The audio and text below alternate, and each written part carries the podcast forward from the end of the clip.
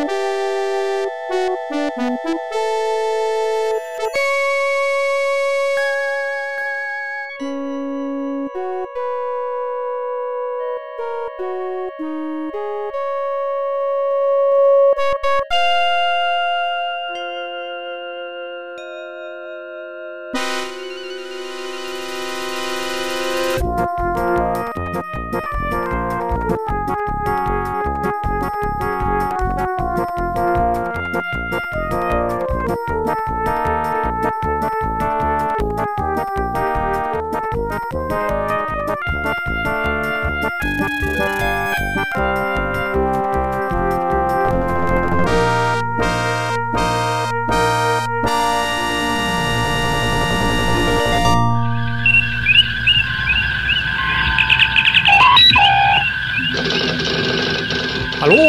herzlich willkommen zu äh, einem weiteren Spezial-Podcast des äh, PC Games Community Podcasts. Ähm, ich sag mal wieder keine Nummer, weil wir noch nicht genau wissen, wann wir den jetzt äh, ausstrahlen werden. Aber wir äh, liefern die versprochene Folge nach und äh, sprechen heute über Star Trek-Spiele. Ähm, und ich habe wieder dabei äh, zwei Leute von unserem Experten Star Trek-Panel von letzten Jahr. Äh, da wäre zum einen der Daniel am Start. Hallöchen. Und der Sven ist auch wieder mit dabei. Einen schönen guten Abend. Hallo, und ich bin der Tobi. Ähm, ja, genau. Und ähm, heute, wie gesagt, geht alles um Star Trek Spiele. Hatten wir ja schon groß angekündigt, denn ähm, es gibt echt viele Star Trek Spiele, wie wir festgestellt haben. Der Daniel hat äh, freundlicherweise eine kleine Excel-Tabelle zusammengestellt mit ungefähr äh, 80, 90 Titeln ähm, durch die wir jetzt alle durchgehen werden. Ähm, Natürlich. Nein, Schwan. Ähm, wir haben gesagt, wir reden einfach über die Spiele, die wir gespielt haben und die wir kennen, weil ähm, ja, sind ja dann wahrscheinlich auch so die, die besten und bekanntesten sozusagen. Ähm, ich wollte nochmal anfangen vielleicht mit äh, so ein paar kuriosen Geschichten über die ganz frühe Zeit der Star Trek-Spiele, weil die findet nämlich statt zu auch der ganz frühen Zeit der Computerspiele äh, weil eigentlich ja so eins der ersten wirklich populären Computerspiele war tatsächlich ein Star Trek-Spiel mit dem schlichten Namen Star Trek ähm, von 1971 äh, programmiert worden ähm, von ja halt wirklich Leuten, die noch auf so Mainframe-Computern gearbeitet haben. Also diese richtig großen Maschinen, äh, so ein PC oder sowas gab es ja damals noch gar nicht. Und ähm, hat wohl in den 70ern wahnsinnig viel Popularität gehabt und eigentlich ja so Computerspiele als Medium mit populär gemacht auch äh, zum Teil. Lag sicherlich auch daran, dass äh, halt wirklich hauptsächlich ja echte Nerds sozusagen an diesen Computern gearbeitet haben und die waren dann halt oft mal auch Star Trek Fans und dann hat sich das wahrscheinlich so zusammengeschustert. Äh, ähm, und da muss man sagen, also da war waren Star Trek-Spiele schon so ein bisschen mit so ein, so ein Vorreiter. Es gab ja dann auch noch ähm, ein weiteres, was für diese PDP-10-Plattform programmiert wurde, was ja auch irgendwie so diese Unicomputer damals waren. Äh, Daniel, du hattest das auch schon irgendwie mal gehört, oder?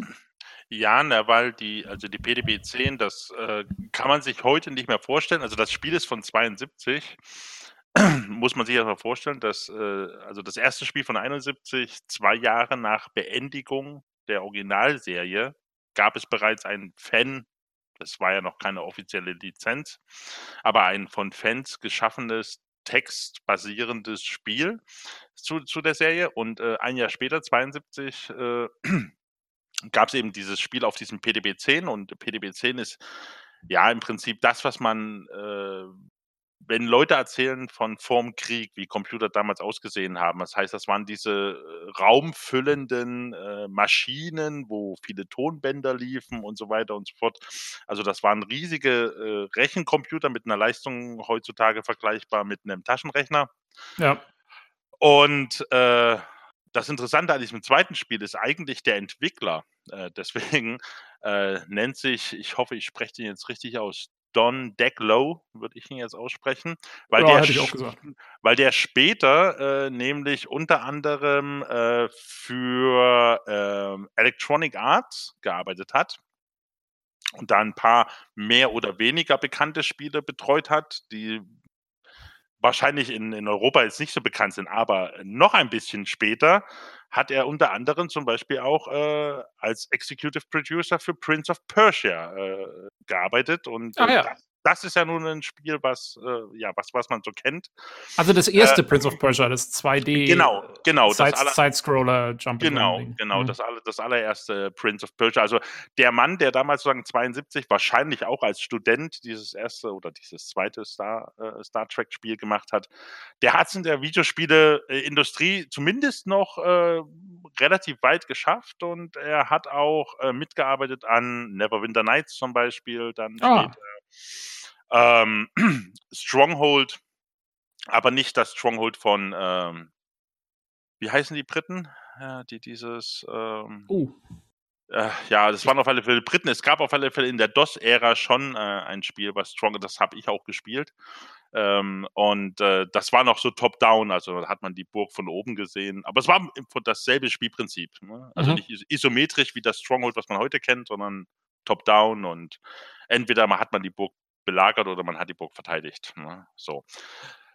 Also er ist jetzt nicht besonders bekannt geworden, aber er hat äh, wirklich bis in die 2000er noch in der Videospieleindustrie gearbeitet. Ja, cool, weil das ist ja schon nochmal was anderes, ob du äh, jetzt heutzutage programmierst oder damals irgendwas in die Lochkarten reingestanzt hast, so ungefähr. Mhm. das ist ja, ähm, hat sich ja noch einiges getan. Das ähm, stimmt. Wahrscheinlich ja. war das wirklich noch Lochkarten. Ja, ja, genau. Also ich kann es mir schon vorstellen, so in der Richtung.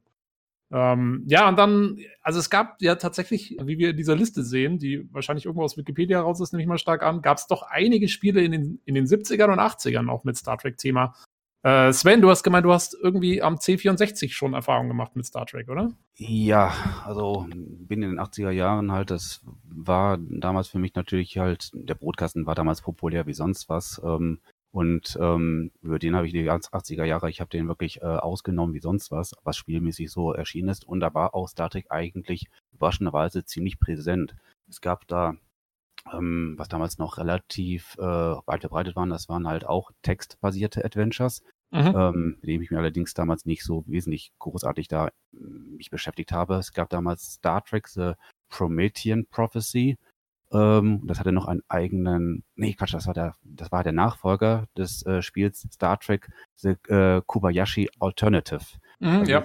Beides englischsprachige Text-Adventures. Ähm, ähm, gut, wenn man damals ein Fan war, das Text-Adventures, das war ja aufgrund dieser grafischen Limitierung, das war damals relativ gang und gäbe, genauso hier wie Sorg, Return to Sorg etc. Also ungefähr so diese Schiene, kann man so sagen. Ja, ja. Man muss ja sagen, ähm, also, weil ich es jetzt gerade hier sehe mit dem äh, Kobayashi äh, Maru Alternative, äh, das ist ja so ein bisschen so eine Obsession von Star Trek-Spielen, ne? Da kommen wir später auch nochmal drauf. Mhm, genau.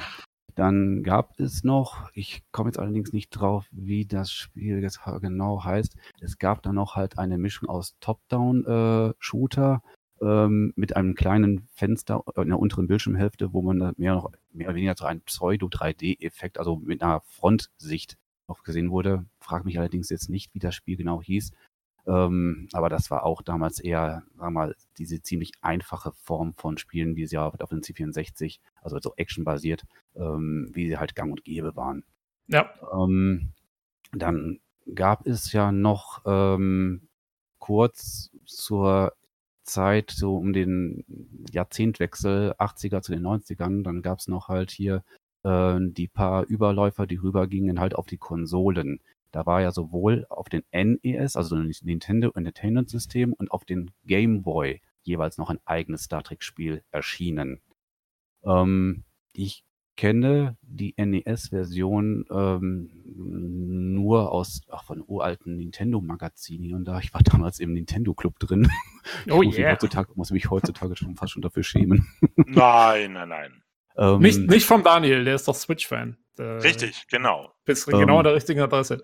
Nein, nur deswegen halt, weil ich jetzt heute eigentlich mit Nintendo gar nichts mehr ab, äh, anfangen kann, aber das ist eine andere Geschichte. Ähm, und was ich selber damals viel gespielt habe, das war noch halt das Star Trek Gameboy Spiel. Ähm, das war eine Mischung aus, ähm, sagen wir es mal anders. Das waren einzelne Missionen, die hatten alle das, das gleiche, den gleichen Anfang, die gleiche Mitte und das gleiche Ende.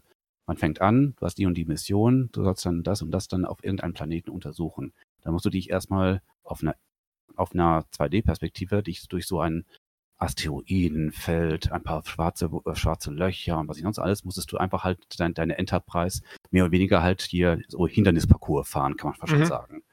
Dann in Anschluss, wenn du das geschafft hast, war nicht sonderlich schwer, hast du dann halt auf einem Planeten aufgesetzt, beziehungsweise wurde es raufgebeamt, mit so mit deinen Mannen. Und dann musstest du, wenn ich das noch so richtig in Erinnerung habe, ähm, Anomalien scannen. Du musstest irgendwelche Objekte, die zur Erfüllung der Mission waren, musstest du auf dieser etwas größeren hm, Planetenkarte, musstest du aufsammeln. Zwischendurch gab es dann noch ein paar Gegner, die du halt mit dem Phaser einfach mal halt umnietest. Ja, und dann hinterher halt wurde dann eigentlich nur halt so, ein, so eine Art ähm, ähm, Abrechnung oder mehr oder weniger so eine Art Ab, Ab, so, eine Wert, so eine Wertung deiner Mission, wie du sie gemeistert hast, wurde dann äh, abgegeben. Okay. Ja, das scheint ja, das scheint ja dann schon so ein bisschen in die Richtung zu gehen, wie Star Trek-Spiele äh, dann aufgebaut waren, so Anfang der 90er, ne? Ja, natürlich allerdings sehr, sehr limitiert und noch sehr, sehr einfach. Wie gesagt, der Game Boy hatte auch seine Grenzen gehabt, aber es war damals recht nett, hat auch so den Flair ein bisschen eingefangen. Ähm, nur große Geschichten waren damit, damit nicht nötig. Also die haben wirklich ja. nur rein, sag mal, die reine Dattelei halt, ein bisschen Action, ein bisschen Collectability, also ein bisschen was aufsammeln und das war's im Grunde. Ja, ja. Naja, gut, ich meine, das ist ja auch, wenn, wenn du am Gameboy irgendwo in einem Wartezimmer oder sonst irgendwo spielst, äh, mhm. dann passt es ja eigentlich auch ganz gut. Das klingt aber, das klingt aber hm? fast so, Entschuldigung, wenn ich äh, dich unterbreche, aber das klingt fast so, äh, ich habe selber nie gespielt, aber das klingt fast so wie die Gameboy-Version von diesem 25th Anniversary. Ich Weil die glaube, war, die, unter, so. die unterschied sich natürlich sehr extrem stark von der DOS oder äh, DOS-Version, die, die, die ich gespielt habe. Ja, ja, gut, die DOS-Version, das war ja wirklich ein reinrassiges Adventure und die anderen Spiele, die waren, also wie gesagt, für die Konsolen, ähm, hatten eigentlich bis auf den Namen inhaltlich und spielerisch eigentlich kaum was gemein. Aber ich gucke jetzt auch gerade, ja, das Spiel hieß tatsächlich nur schlicht Star Trek ja. auf dem Game Boy. Anders ja. hieß es nicht. Ähm, wir haben, wie gesagt, die NS, die NS-Version, die halt die, den Namen des MS-DOS-Originals teilt, äh, war optisch und spielerisch auch ziemlich ähnlich, aber trotzdem hatte, in, hatte so an sich nichts mit dem PC-Spiel gemein. Ja. Ja, weil, also, das war mein Einstieg in, sagen wir mal, die Welt der Star Trek Computerspiele, war 25th Anniversary, was, denke ich, auch so mit das bekannteste Spiel dann war ähm, für eine lange Zeit. Ähm, ja, absolut. Und vor allem auch, muss ich vorab mal erwähnen, und zwar wäre dieses Spiel nicht gewesen, ich hätte meine Liebe zum PC nicht entdeckt. Das ist, ja. das, da werde ich mich immer wieder halt dran erinnern. Ähm, ich war ja zeitlang C64-Spieler bis in die Anfang der 90er Jahre. Und dann war ich bei meinem besten Kumpel mal zu Besuch. Der hatte einen 386er, ganz nagelneu etc. alles gehabt. Und das, was er mir als erstes mir vorgestellt hatte, ich kannte sowas noch gar nicht. Was war das gewesen? Star Trek 25th Anniversary und ich habe mich in das Spiel dermaßen verliebt und dann war mein Wunsch, mein Wunsch, ähm, ich muss auf dem PC sparen. Der, der hatte aber dann wahrscheinlich noch die Diskettenversion ohne Sprachausgabe und so. Nämlich ah, genau, weil genau, das ja. war ja noch damals so um die 93, 94, das, äh, da waren äh, die DVD, äh, CD-ROM-Laufwerke, die waren so erst, erst so ein bisschen entkommen, wo ja damals dieses Star Wars-Spiel äh, Rebel Assault erst rauskam. Ah, genau, ähm, genau. Aber auch ich habe mit meinem ersten PC noch nicht mit CD-Laufwerk angefangen. Ähm, da war, war natürlich erstmal nur die Diskettenversion erstmal gang und gäbe. Ja. Ja, ich hatte tatsächlich direkt die, die äh, CD-Version. Es war auch so, es war eins meiner ersten Computerspiele eigentlich. Ich habe ähm, vielleicht, aber die musste auch noch sehr früh gerade rausgekommen sein, weil ich hatte, glaube ich, das dürfte bei mir so 93 gewesen sein oder sowas. Also, oder 94, da war das gerade, glaube ich, haben die das umgesetzt gehabt mit Sparausgabe und einem drum und dann. Das war natürlich also das war natürlich schon cool damals irgendwie, ähm, dass du, du hattest ja die, die original englischen Sprecher auch noch. Mhm. Und dann, ich fand halt die, die Idee, wie das Spiel umgesetzt war, war halt genial, dass du diesen Wechsel hattest zwischen der Brücke, der Enterprise, wo du Dialoge geführt hast mit deiner Crew und gescannt hast und Raumkämpfe bestritten hast ähm, und so weiter und so fort. Ähm, und dann eben immer bist du auf diese Außenmissionen gebeamt und hast ja diese Adventure-Anteile gehabt äh, was wirklich sehr klassisches Adventure war mit so ein bisschen Action-Anteil, dass du manchmal auch irgendwie jemanden umphasern musstest, bevor er dich trifft oder so. Wobei die ähm, Action, die war ja auch dadurch bedingt durch einen sehr, sehr raffinierten Kopierschutz. Man musste ja damals eine entsprechende äh, Sternenkarte ja vorliegen haben, wenn du dann für die und die Mission halt zu dem Zielpunkt hin musstest. Genau. dann ähm, hast du, also wenn du nicht zum richtigen Stern geflogen bist, dann warst du ja quasi im Feindesland, äh, bist irgendwie aus Versehen über die neutrale Zone rausgeschossen. Genau. Musstest entweder Klingonen oder Romulaner besiegen. Und wir haben daraus irgendwie damals sogar unser eigenes Spiel gemacht, weil, also wir hatten zwar eigentlich den Kopierschutz, aber wir sind gerne auch mal einfach absichtlich irgendwo anders hingeflogen. Und also wir waren natürlich noch ziemlich jung und so, aber wir fanden diese Raumkämpfe ziemlich anspruchsvoll. und äh, ich war, wir waren auch, bin ewig bei dem Kumpel gesessen und wir haben diese Raumkämpfe immer gemacht. Ähm, ohne jetzt wirklich das Spiel voranzutreiben. Was, was, was, ich, was ich bei äh, 25th äh, Anniversary richtig gut fand, war, dass sie es halt aufgebaut haben. Äh, du hattest quasi mehrere Missionen jede Mission lief ab wie eine Episode der TV-Serie. Genau, das heißt, es war wie eine Serienstaffel. Ja. Du, du, du, du, warst, du warst auf der Brücke, du fliegst irgendwo hin, du kriegst einen Auftrag, dann sagst du als Kirk dem Chekhov irgendeinen Befehl und der äh, Scotty muss irgendwie, keine Ahnung, Energie für die Schilde oder was weiß ich was machen. Äh, und dann beamst du auf den Planeten, genau wie in der, in der Serie, und dann musst du dort irgendwas lösen und dann beamst du wieder zurück und fliegst weiter. Genau. Zur nächsten Mission. Also äh, die haben also in dem Spiel äh, dieses, wirklich dieses Feeling der, der, der Star Trek Originalserie unglaublich gut eingefangen. Vor allem ja. auch mit den Mitteln der damaligen Zeit. Also es kam 91 raus, das ist ja, ist ja schon ewig her. Aber was, was, ich, was ich ganz kurz noch erwähnen wollte, weil 88 gab es ein Spiel, das nannte sich damals schon Star Trek The First Contact. Und äh, ich glaube, der Kinofilm The First Contact, der kam ja erst 93, 94? Oder 95, glaube ich sogar. Oder 95 ja. oder 96. Also äh, wer bietet mehr? Ähm, also wahrscheinlich ah, 1996 war es. Genau, also das dummerweise habe ich mehr zu dem Spiel auch nicht gefunden, aber ich vermute mal, es geht genauso auch um die äh, um diesen ersten Kontakt. Ähm, auch in dem Spiel. Also äh, die Fans haben sozusagen die, äh, die Geschehnisse, die dann später im, im Kinofilm gemacht, schon im Videospiel vor, vorweggenommen. Hm. Ähm, ich wurde gerade eben hier von Discord rausgeschmissen. Ich glaube, ich bin mittendrin im Dialog abgerissen. Ja, ich, ich habe ja, ja. hab versucht, dich zu überbrücken. Äh, das haben wir schon hingekriegt. Wo war ich weg? Perfekt gerettet. Wo war ich denn äh, weg? Du warst, glaube ich, oh Gott. Beim Kopierschutz. Äh, beim Kopierschutz, genau, und, und wie dann die Raumkämpfe entstanden sind, wenn man über ja, genau. Die, also wie gesagt, äh, Klingonen und Romulane gekommen ist. Genau, ich hatte noch im Anschluss nur noch gesagt, also wie gesagt, das war damals aus meiner Sicht ein sehr, sehr raffinierter Kopierschutz, den ich sogar noch raffinierter fand als damals für Monkey Island oder ähnliches mit Drehscheiben oder so, weil im Grunde genommen halt, du hättest auch so ohne Kopierschutz das Spiel äh, weiterspielen können. Dann hättest du dich einfach nur durch zig äh, Planeten oder Sterne hättest du dich dann durchkämpfen müssen und dir deine eigene Weltraumkarte eigentlich. Genau. Äh, ich glaube, es, es gab durchweg Leute, die sowas auch gemacht haben. Hat animiert. Also, ja. Ähm, ja, das also, ging halt auch nur vorm Internet, ne? Ich meine, mhm. äh, ja, ich, ich, hm? Ja, aber wie gesagt, ich muss da den Daniel beipflichten. Also das Spiel hat damals halt seine äh, Möglichkeiten, also das auch das Medium sehr gut auch ausgenutzt, weil ähm, erst so mit 93, 94, da kamen auch, sagen wir mal, die ersten voll vertonten Adventures raus. Das passt vom Zeitraum her auch. Ich kann mich noch vage daran erinnern, ähm, dass auch ungefähr zu dem Zeitraum auch hier die ersten Sierra Adventures, Gabriel ja. Knight etc. auch genau. erstmals aufs äh, volle Sprachausgabe von hinten bis vorne gesetzt haben. Und da hat eigentlich Interplay wahrscheinlich dann auch irgendwie äh, sich sehr schnell da angepasst.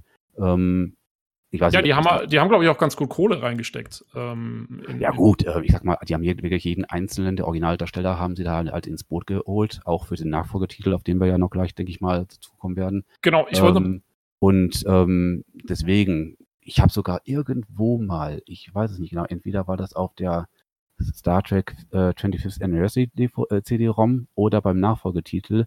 Da gab es sogar ein paar minütiges äh, Special mehr oder weniger, so, so ein ganz, ganz stark fast nicht zu erkennbare äh, komprimierte Videodatei. Ja. Da konnte man sogar die Darsteller halt hier bei den Synchronarbeiten sehen. Ja, habe ich auch gesehen, ja, damals. Das, äh also auf jeden Fall, wie gesagt, das Spiel, das trifft den Flair der Serie, also 100 Pro. Ein bisschen Action am Anfang und in den seltensten Fällen hat sogar, hat sogar einen gewissen Bestandteil einer Mission auch ausgemacht. Aber ansonsten ging es ja immer darum halt, man hat eine Konfliktsituation oder irgendeine Situation halt, wo der Forschungsaspekt sehr in den Vordergrund gestellt wurde und dann wurde die Geschichte immer halt weiter gesteigert in der Mission und dann musste man auch, ähm, was auch damals nicht so sagen wir mal, nicht so, nicht zwingend gängig war. Man hatte auch Entscheidungsmöglichkeiten, wie man die Mission ähm, abschließt. Das genau. heißt, man wurde vor, vor Wahlen gestellt, wie geht man da an, als Captain da ran? Ich wollte ähm, nämlich gerade sagen, das haben die eigentlich äh, sehr schön eingebracht. Und zwar, weil du hattest ja auch dann nach der Mission immer eine Besprechung mit dem Admiral, die, dich, die dir dann auch Punkte gegeben hat, beziehungsweise eine, eine ähm, also gesagt hat, wie gut du jetzt quasi die Sachen gelöst hast. Mhm. Und um es wirklich Richtig. gut zu machen, ja. äh, musstest du dann immer irgendwie halt den, den möglichst friedvollen Weg gehen und möglichst gut. Und das Schönste fand ich immer, du hattest ja in jeder Mission ein Redshirt dabei. Äh, ja. Und der konnte, es gab immer Möglichkeiten, den in irgendeiner Form umzubringen. Ja. das fand ich eigentlich. Mhm. Es, war es, war aber, es war dabei nicht nur wichtig, halt wie gesagt, die möglichst die, äh, diplomatischsten Wege einzuschlagen, sondern auch halt um seine ähm, eigenen ähm, Verluste möglichst gering oder am besten gar keine Verluste an Crewmitgliedern zu machen. Weil wenn man da gut abgeschnitten hat, dann hat man auch die vollen 100% bekommen. Aber ich habe genau. das Spiel auch rauf und runter gespielt, aber ich habe eine gewisse Mission, ich habe nie die 100% geschafft. Ich habe ich hab, ich es tatsächlich mal geschafft, irgendwann dann. Ähm, also da hat man schon mehrere Möglichkeiten halt ausprobiert, halt hier, um und, das ran, anzu, also um eine Lösung ranzugehen. Ja, und das, und das Tolle ist, äh, es, hat es hat auch einen Einfluss auf das Ende. In ganz kleinen. Ähm, weil wenn du, ich glaube, wenn du über eine, also am Schluss werden dann alle deine Prozentpunkte von jeder Mission zusammengezählt. Und dann gibt es einen Durchschnitt. Und wenn der irgendwie über 75 Prozent ist oder so, glaube ich, dann behältst du als Kirk quasi die Enterprise und dein Kommando. Und wenn nicht, dann wirst du, ähm, dann wirst du, ähm, wird dir das Kommando entzogen am Ende. Arsch auf mein du, Haupt ist mir mal passiert. Und wenn du, und wenn du richtig gut bist, ich glaube, also, ich weiß nicht, ob es 95 Prozent irgendwie, also ein, ein wahnsinnig hoher Threshold, dann wirst du zum Admiral befördert. Und das ist ja dann quasi der Einstieg äh, für Star Trek The Motion Picture, ne? wo, mhm. wo Kirk ja dann Admiral ist. Und ähm, das ist dann quasi der Übergang. Ähm, wobei es macht natürlich keinen Sinn dann mit dem Nachfolgespiel, weil da ist man natürlich ja. wieder auf der Enterprise. Aber es war auch schön an dem Spiel, ähm, die haben auch, es gab ja bei dem Spiel als auch beim Nachfolger insgesamt acht Missionen, wenn mich nicht irre. Und so was ähm, Dreh, ja. die haben dann auch in vielleicht ein oder zwei, mehr waren es bestimmt nicht gewesen, die haben aber trotzdem halt ein paar bekannte Seriencharaktere auch reingebracht, unter ja. anderem Matt und Matt äh, den Trelane. Trelane kommt vor. Der kommt allerdings, ich glaube, das ist dann Judgment Rights, also der genau. Ja, genau. Der ist äh, da ist die eine der besten Außenmissionen in dem Spiel meiner Meinung nach, äh, wo man in diesem ersten Weltkriegsszenario vom Trelane unterwegs ist ähm, und da raus muss. Ähm, das war eine tolle Mission. Mhm. Ähm, ja, genau. Also Judgment Rights, der Nachfolger, ähm, ist ja im Prinzip also mit einigen grafischen Verbesserungen und so, aber eigentlich genau das gleiche Spiel. Ne? Ähm, also wird man, wird man es, den, sagen wir mal, würde man die beiden Titel nicht unterscheiden können. Man würde auch keinen Unterschied daran erkennen. Also die sehen eigentlich ziemlich einheitlich aus. Ich kann mich allerdings daran erinnern, die haben ähm, bei der Disketten und bei der CD-ROM-Version, die haben sich da wirklich nur in der Sprachausgabe unterschieden. Wiederum bei Judgment Rights, da haben sie die, die, die, die, äh, die DVD-Version, äh, CD-Version haben sie ähm, aufgepeppt. Da wurden Zwischensequenzen, die davor halt noch hier aufgrund der Speicherkapazität von Disketten halt ziemlich einfach gehalten sind, haben sie dann halt durch äh, etwas ja, aufwendigere CGI-Sequenzen ja. äh, zu damaligen Zeitpunkt haben sie ihn halt ersetzt, sahen noch ein bisschen ansprechender aus, auch ein paar Soundeffekte haben sie noch ein bisschen aufgemotzt. Also hat das Ganze noch ein kleines bisschen schöner gemacht. Das Hauptspiel selber, die ganzen Assets, die ganzen Missionen und so weiter, die wiederum, die waren eins zu eins. Genau. Genau. Das ja. einzig Schade, was ich einzig schade an dem Spiel finde, und zwar, ähm, ich habe ja, wie gesagt, mit der Diskettenversion von äh, 20, äh, 25th Anniversary habe ich damals angefangen, habe es dann halt in der CD-Version auch nochmal nachgeholt, weil ich die Sprachausgabe unbedingt haben wollte. Habe ich ebenso bei der, bei der, bei der Nachfolge auch gemacht. Erst die Diskette, dann später die äh, CD-ROM-Version. Das einzig Dumme war, und das werde ich bis heute nicht verstehen, warum Interplay das gemacht hat, die haben zwar eine schöne äh, Special Collection rausgebracht hier mit zwei CD, äh, CD-ROMs. Ähm, allerdings nur komplett englischsprachig. Das heißt, man bekam auch nur die Texte englischsprachig. Es gab keine Kombination aus englischer Sprache und deutschen Texten. Gab es nicht. Ach was? Echt? Gab es nicht? Oh. Nee, also ich habe mich extra ja. schlau gemacht. Ich habe sogar auf Ebay zu damaligen Zeitpunkt habe ich okay.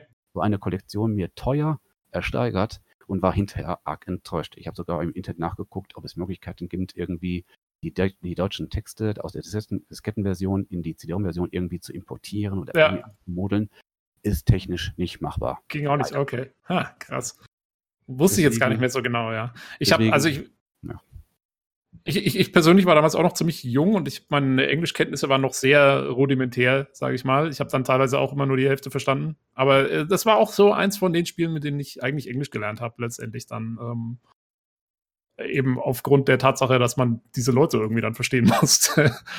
ähm, und äh, ja, aber auf jeden Fall, also äh, wirklich, wirklich super Spiele. Ähm, muss man echt sagen, war für die damalige Zeit äh, technisch aufwendig, äh, spielerisch super gemacht. Ich fand auch die, die, der Adventure-Anteil, die Puzzles waren eigentlich immer logisch. Ähm, Manchmal auch ein bisschen komplizierter. Also ich kann mich an, gerade bei Judgment Rights kann ich mich an eine Mission erinnern, da ging es irgendwie in, in einem, äh, in einer Weltraumforschungsbasis äh, ausgebrochenen Virus oder was auch immer etc. Du mhm. musstest dann halt in diesem Labor, musstest du auf irgendwie auf arg komplizierte Art und Weise dir irgendwie ein Heilmittel oder äh, ähnliches zusammenbrauen. Ich, ich wäre an dieser Mission, ich wäre ohne Kulturlösung, ich wäre daran verreckt. Ja, nee, nee, das war nicht ganz einfach, weil da musste man irgendwie Lachgas, glaube ich, herstellen dann wegen irgendwas, für die auch, glaube ich, um, um irgendwelche Romulaner dann zu betäuben damit oder so. Und äh, da musstest du dann erstmal selber nachschauen, aus welchen Chemikalien Lachgas besteht und die dann irgendwie musstest es dann so zusammenfriemeln, dass es gepasst hat. Das weiß ich auch noch. Äh, ja, nee, also die, die Puzzles waren kompliziert, aber sie waren eigentlich immer logisch. Also es, es gab nie, es gab nicht diese Monkey Island Puzzles, wo du wirklich nur noch durch Ausprobieren drauf kommst. Ähm, das, also fand ich da eigentlich auch ganz gut gemacht, letztendlich. Mhm. Und was auch an dem Spiel ganz schön ist, und zwar gegen Ende des Spiels, ähm, haben, glaube ich, die letzten zwei, drei Missionen halt, die haben einen gemeinsamen roten Faden, also mehr oder weniger, die bilden eine Einheit.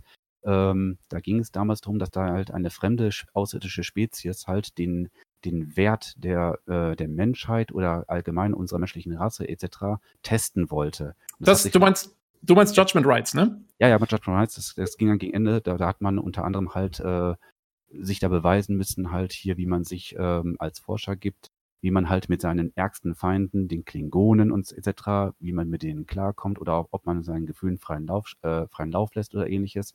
Das zog sich, wenn wir das richtig in Erinnerung, über die letzten drei Missionen hin und ähm, wurde dann halt äh, zu einem schönen Abschluss gebracht. Wenn ich das richtig in Erinnerung habe, kam dann sogar raus, dass eigentlich das ganze Spiel schon darum ging. Also selbst die ersten Missionen, die damit jetzt so direkt noch nichts zu tun haben, äh, ich glaube, das wird irgendwann gesagt, dass die auch schon quasi von diesen Außerirdischen beeinflusst waren und die dich da auch schon getestet haben. Ja, glaube ich auch. Aber wie gesagt, gerade in den letzten Missionen halt, ja, das ja, ja, etwas, nee. etwas, deutlicher zu erkennen. Genau, in den letzten wird es dann, ähm, dann sehr klar, weil, weil am Schluss bist du ja auch dann in der Dimension von diesen Aliens. Weil, weil gerade halt den Punkt, wo du den auch erwähnt hast, die eine äh, Trelane-Mission, ich konnte mir da nicht so richtig vorstellen, dass es wirklich mit den anderen Außerirdischen was äh, zu tun hat. Das stimmt, aber, aber ganz am Anfang ist man zum Beispiel in so einem, in so einem verlassenen Forschungs, ja, äh, Forschungsinstitut von irgendwelchen anderen Außerirdischen, die so Steinzeitmenschen irgendwie untersuchen und man muss sich irgendwie mit denen ähm, beschäftigen. Und da, das gehört auf jeden Fall auch schon dazu. Also, und das ist, glaube ich, das ist somit die erste Mission oder die zweite oder so. Ähm, also, so, mhm. nicht alle gehören dazu, aber es gibt immer mal wieder welche, die da irgendwie mit reinspielen. Und nee, das war schon, also es war gut gemacht, es war wirklich sehr, sagen wir mal, könnte man, das Storytelling würde auch heute noch funktionieren. Deswegen auch schade, dass äh, leider das Nachfolgespiel, was mal geplant war, nie zu Ende gekommen ist, nämlich ähm, es war mal geplant, noch ein Adventure zu machen in den 90ern, äh, Ende der 90er dann. Ähm, das auch mit genau, das auch mit Kirk und Spock äh, quasi in den Hauptrollen äh, stattgefunden hätte. Secrets of Vulcan Fury und da gab es schon Screenshots, es gab Vorberichte oh. damals, äh, das sah super aus.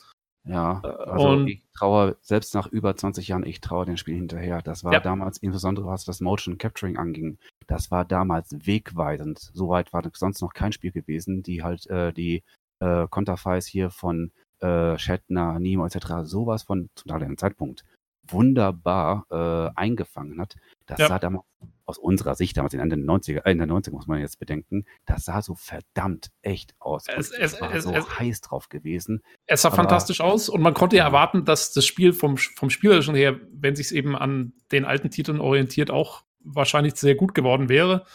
Ähm, ja, ja, es hat allerdings also, an, an, an, zwei Punkten hat es dann letztendlich gehakt. Und zwar am Anfang hatten sie das Spiel, wenn ich das richtig in Erinnerung behalten habe, die wollten erst in Verbindung mit diesen ganzen äh, CGI-Zwischensequenzen, die Bombe aussahen, wollte man, glaube ich, erst anfangen, so eine Art Mystweg gehen.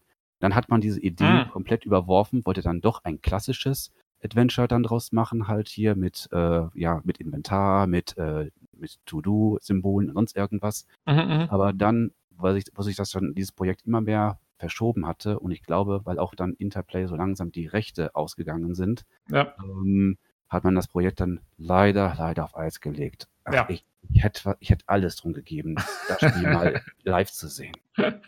ja, war schade. Also da ist uns leicht was durch die Lappen gegangen. Ich habe Aber allerdings noch bis heute noch irgendwo eine CD-ROM, wo noch dieser Trailer äh, noch, sagen wir mal, einen noch heute dermaßen Appetit macht. sehr gut. Die legst dann immer einmal im Jahr rein und dann. Mehr oder weniger. Die Qualität ist zwar heutzutage natürlich jetzt aufgrund der Komprimierung nicht mehr so ansehnlich, aber man kann es auf YouTube sehen. Ja. Also, wenn man das mal bedingt vor 20 Jahren, oh, das hätte was werden können. Ja, nee, für damalige Verhältnisse wirklich äh, top, top, top. Ähm, ja, dann äh, gab es ein paar Spiele, von denen ich persönlich jetzt nicht so viel Ahnung habe, irgendwie, was da genau los war. Es waren noch einige Konsolentitel, SNES-Spiele, Gameboy und so weiter und so fort. äh, weiß ich nicht. Es gab da- dann noch äh, Mitte der 90er gab es noch, das äh, habe ich über einem, auch meinem besten Kumpel damals halt, habe ich das mal kennenlernen dürfen. Er hat mir mal halt über die gesamten Osterferien immer mal seinen Super NES mal ausgeliehen und er hatte auch noch Star Trek Starfleet Academy äh, Starship Ridge Simulator gehabt. Mhm. Man könnte fast schon sagen, so vom, vom, vom Aufbau geht, gut, geht technisch nicht. Technisch war nun mal der, der, da war der Kasten auch damals halt ziemlich limitiert. Aber ähm, ich sehe den mehr oder weniger als imaginären Vorläufer dann später halt von Starfleet, äh, Starfleet Academy an. Okay. Also auch so äh, quasi Raumkämpfe. Es Ja, es war ein reiner Simulator. Das war nichts Großartiges, sagen wir mal, Ja. mit, äh, mit Rätseln. Das war nichts irgendwie mit großer Story oder so. Aber man konnte mit diversen Ve- Vehikeln, sowohl von Seiten der äh, Sternenflotte und dann, glaube ich halt, wenn man sich ein bisschen vorgearbeitet hat, auch hier mit äh, Fremdrassenschiffen, konnte Mhm. man ein bisschen austoben. War jetzt nicht sonderlich spektakulär, aber es war ein, doch so ein nettes Spiel und ich schätze mal, das ist auch deswegen rausgekommen, wo damals hier ähm, auf den SNES damals hier Star Fox, glaube ich, hieß es, Mm, ja, äh, gezeigt hat, wozu der Super NES in Richtung 3D äh, damals fähig war. ja, ja, ja. Do a barrel roll. Ähm, ja, äh, okay, cool. Also wie gesagt, das ist aber gut, dass du dabei bist, weil mit den Konsolenspielen kenne ich mich da jetzt überhaupt nicht aus. Mein nächster Star Trek-Titel ist mein bis heute mein absolutes Lieblingsspiel. Es ist meiner Meinung nach das beste Spiel, was so ziemlich je gemacht wurde. Ähm, und zwar Star Trek The Next Generation, A Final Unity. Ist, Ah. ich finde es deswegen so genial, weil es einfach den Serienflair perfekt einfängt. Also man hat wirklich das Gefühl, man spielt einfach eine Quadruple-Folge der Serie ähm, nach. Und da stimmt meiner Meinung nach alles von den, von den, also es sind die Originalsprecher sind dabei, äh, die Handlung ist absolut top. Ähm, vom Aufbau her ist es ja eigentlich letztendlich wieder so, wie 25th Anniversary und Judgment Rights schon waren. Äh, du bist auf dem Schiff, du hast die Ansicht der Brücke, äh, du kannst Raumkämpfe ausfechten. Das war allerdings, muss man sagen, der schwächste Anteil an dem Spiel, meiner Meinung nach, die Raumkämpfe. Die, da hatte man so eine Taktikansicht und es war aber letztendlich dann nicht besonders taktisch, äh, weil die Enterprise D flog sich irgendwie wie so ein Jäger in Wing Commander oder so. Ähm, Man hatte auch nicht aktiv richtig Einfluss drauf damals gehabt. Man hat einfach halt nur irgendwelche Befehle abgegeben über die Worf-Konsole. Und ähm, letztendlich hat man nur halt auf so einen, auf so einen kleinen 3D-Bildschirm, hat man nur gesehen halt hier, wie man irgendwie ein gegnerisches romulantisches Schiff einkreist. Ja, nee, du konntest, du konntest direkt steuern, das ging. Ähm, Ja, man gut. konnte das, man konnte sich so hinkonfigurieren und das musste man meiner Meinung nach auch teilweise machen, weil es gab Kämpfe, die der Worf, wenn man die, das Kommando einfach abgegeben hat, dann nicht gepackt hat. Da ist Ja. man dann draufgegangen und dann musste man tatsächlich selber das Steuer in die Hand nehmen. Und dann war es total einfach, weil du musstest eigentlich nur immer drauf auf den Gegner zufliegen, zehn Photonentorpedos rein und, und fertig ist die Laube. Ach, ja, genau. Und dann vor allem und vor allem immer Energie auf die vorderen Schilde und dann äh, alles gut. Genau. Aber, Aber aber- abgesehen, aber- Mhm. abgesehen davon, meiner Meinung nach wirklich, also echt ein perfektes Spiel. Es war ein Traum. Ja, aber Ähm, was, was, was, was du sagst, ist, dass es eben, das ist, war wirklich, ich meine, das war vier Jahre nach dem äh, 25th Anniversary.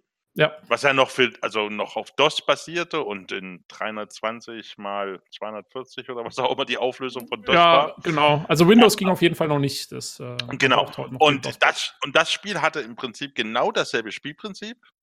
Äh, ein bisschen erweitert, aber, aber du hattest, wenn du auf der Brückenansicht warst, ähm, computergenerierte Ebenbilder von Picard, von äh, Riker dort rumstehen. genau. Also du, hattest, du hattest nicht mehr den Pixel Kirk und den Pixel Spock, sondern du hattest damals, hätten wir gesagt, ja, fotorealistisch ja, es, äh, den Picard auf der Brücke stehen. Und das sah das sah fantastisch aus. fantastisch, Ähm, ja, fantastisch, und die, genau. die, die Videos, die Videosequenzen Ja. zwischendrin waren auch top-notch für damalige Zeit natürlich. Ja. Also ähm, Genau, heute ich- kann man ich- sich das nicht mehr angucken. Du, ich, ich, ich spiele das Spiel heute noch. Ich spiele es einmal Ja. alle zwei Jahre oder so durch, als, aber natürlich, also für mich als, als ja, absolut aber, aber wir, wir sind alte Leute, äh, Ja, wir, ähm, wir, wir wissen das, aber wenn du heute einem 20-Jährigen das vorsetzen würdest und der würde dich ja sagen, ja, ähm, Ja, ja, nee. aber, für, aber für jemanden, der also der Next Generation mag, ähm, Ja. ich, ich würde es trotzdem noch empfehlen, das,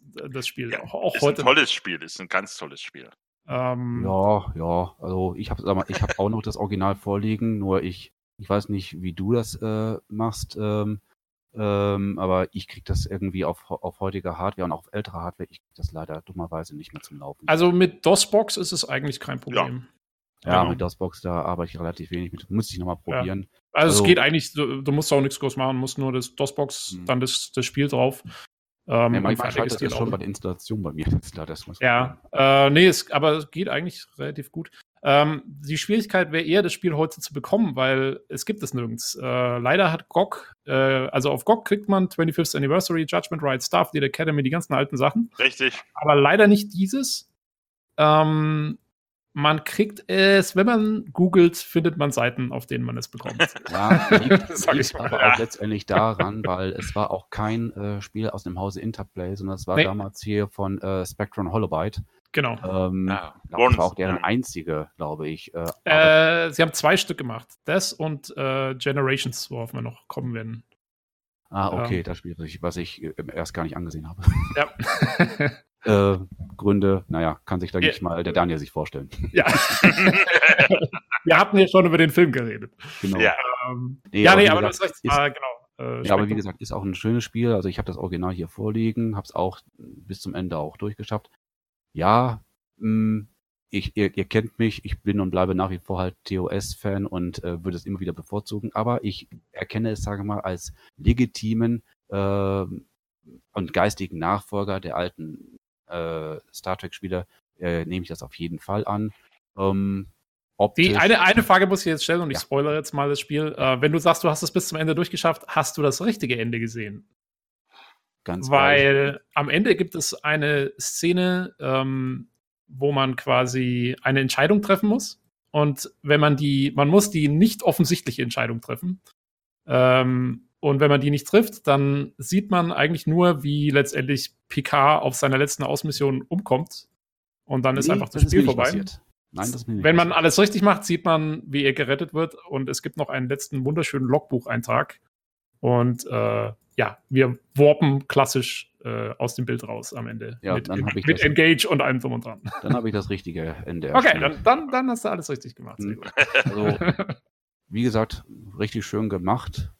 Zwar waren mir einige Hintergründe ein bisschen arg statisch, okay, waren, waren die meisten Adventures eigentlich, ein bisschen statisch aus meiner damaligen Sicht. Die Zwischensequenzen, das recht gehabt, das war damals schon ziemlich umwerfend. Ähm, heute natürlich will man jetzt sagen, mein Gott, die ganzen CGI-Figuren haben voll die puppenartigen Gesichter oder ähnliches. ja, aber ja. das Ja. war, also für 1995, glaube ich, war es, ähm, war das doch, äh, also wirklich, das war damals erstklassig, muss ich auch wirklich sagen. Auch ähm, die Original, äh, das Original-Intro der Next Generation Serie, die sie digital übernommen haben, Ja. der Soundtrack etc., es passte Mit- alles. Mit einer Änderung muss man sagen. Man sieht nämlich, ähm, es, es gibt ein anderes Flyby von der Enterprise, das man so nicht im Fernsehen sieht. Und das Nein, sieht das- eigentlich auch ziemlich cool Ja. aus. Ja, Nein, aber nein. ich meine, aber das, das war genau dasselbe äh, wie 93, als man damals äh, Star Wars Rebel Assault eingelegt hat. Äh, du legst äh, das, die, ganz neue, das ganz neue Medium CD-ROM in Videospielen. Du legst die CD in dein Laufwerk rein und du schiebst das Laufwerk zu und du startest das Spiel.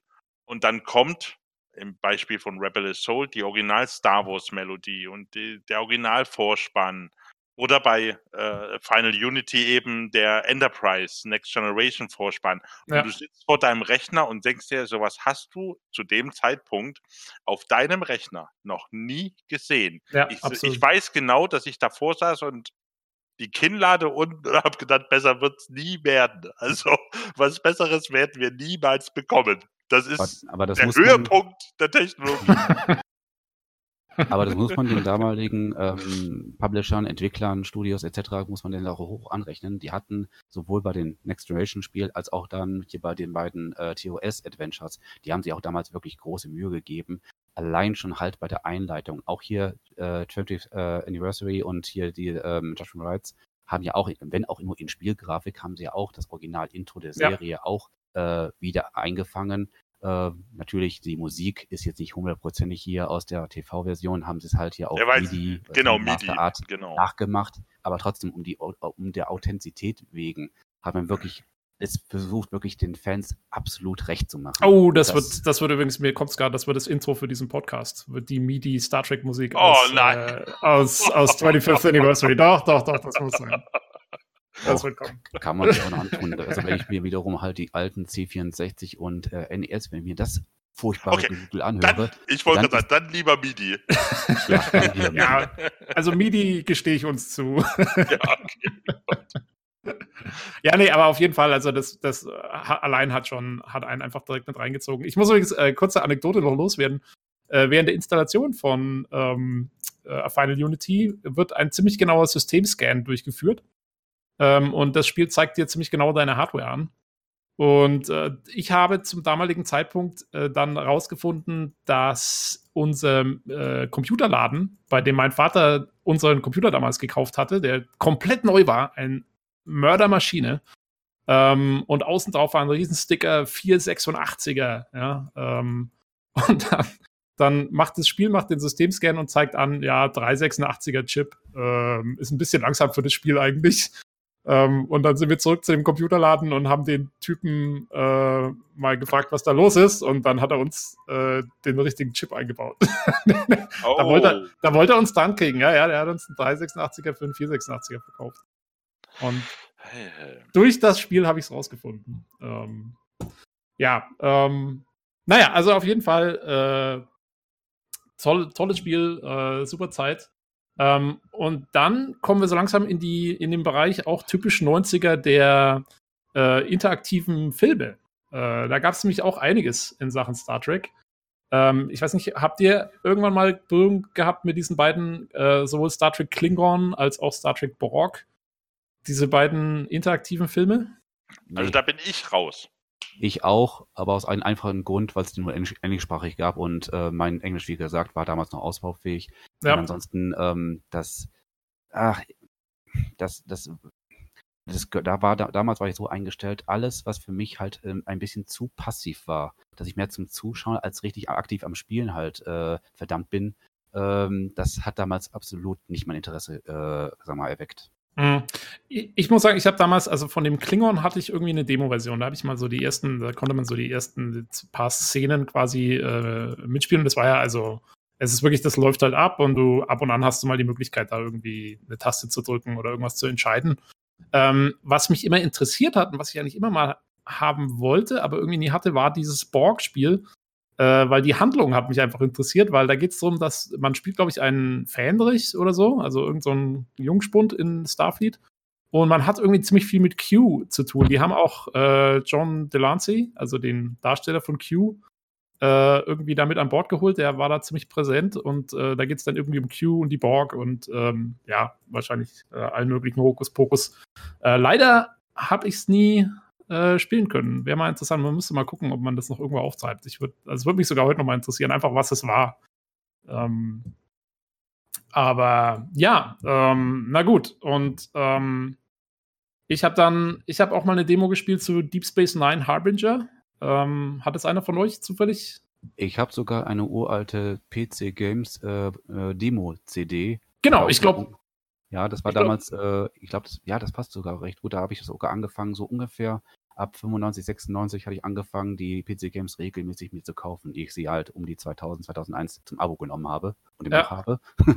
ähm, und ja, habe ich damals probiert. Ähm, ich habe ein paar Minuten reingeblickt, aber auch sofort wieder ausgemacht. Erstens, meine Kiste hat es damals aufgrund der langen Ladezeiten nicht so richtig packen können. Ja. Und zum anderen auch, ich weiß nicht, irgendwie habe ich nur leere Räume gesehen. genau. So ging es mir auch. Und ansonsten ähm, habe ich mir so gedacht, ja, was mache ich jetzt hier? Ja, Und ja das, ich, das, das Einzige, was ich ganz interessant fand, war diese, man konnte dann auf irgendein so Holodeck gehen und konnte so mit, mit so einem Runabout, so, so wie so Rebel Assault-mäßig, so in so vordefinierten Dingern irgendwie rumfliegen und irgendwas irgendwie mit den Phasern rum, rumschießen. Ähm, aber ja, die, also die Promenade sah schon sehr leer aus in dem Spiel, das weiß ich auch noch. ja, generell, ich, deswegen, ich habe mich auch dann hinterher nicht mehr großartig damit beschäftigt, was es letztendlich auch überhaupt geworden ist, aber es hatte auf mich damals irgendwie so, auch so einen leichten, vom Gameplay her, so einen leichten Myst-Touch gehabt, dass man Ja, sich wirklich durch, durch, durch Räume äh, links, rechts, vorne, hinten irgendwie bewegt. Und Genau. da war ich sofort wieder raus. Das war einfach nicht meine Art von Spiel. Wobei, ich habe mich noch mal dann ein bisschen eingelesen später und die Handlung muss gar nicht mal so schlecht sein. Die nimmt wohl noch äh, richtig zu dann. Also äh, es, es geht dann wohl auch ziemlich viel um, also hat man, man hat sehr viele Dialoge und so weiter. Das ist so ein bisschen mystisch. Das ist ja noch aus der Zeit, wo DS9 noch, da gab es noch kein Dominion und sonstige Geschichten. Das ist noch so aus der Anfangsphase der Serie. Ähm, aber ja, also ich habe auch, wie gesagt, nur mal kurz reingespielt. Ähm, und dann kam ja auch eigentlich wieder ein Schwergewicht an den Start äh, im Star Trek, was eigentlich, ja, glaube ich, hat wahrscheinlich jeder von uns gespielt, nehme ich mal stark an. Äh, nämlich Starfleet Academy. Ähm, Oh.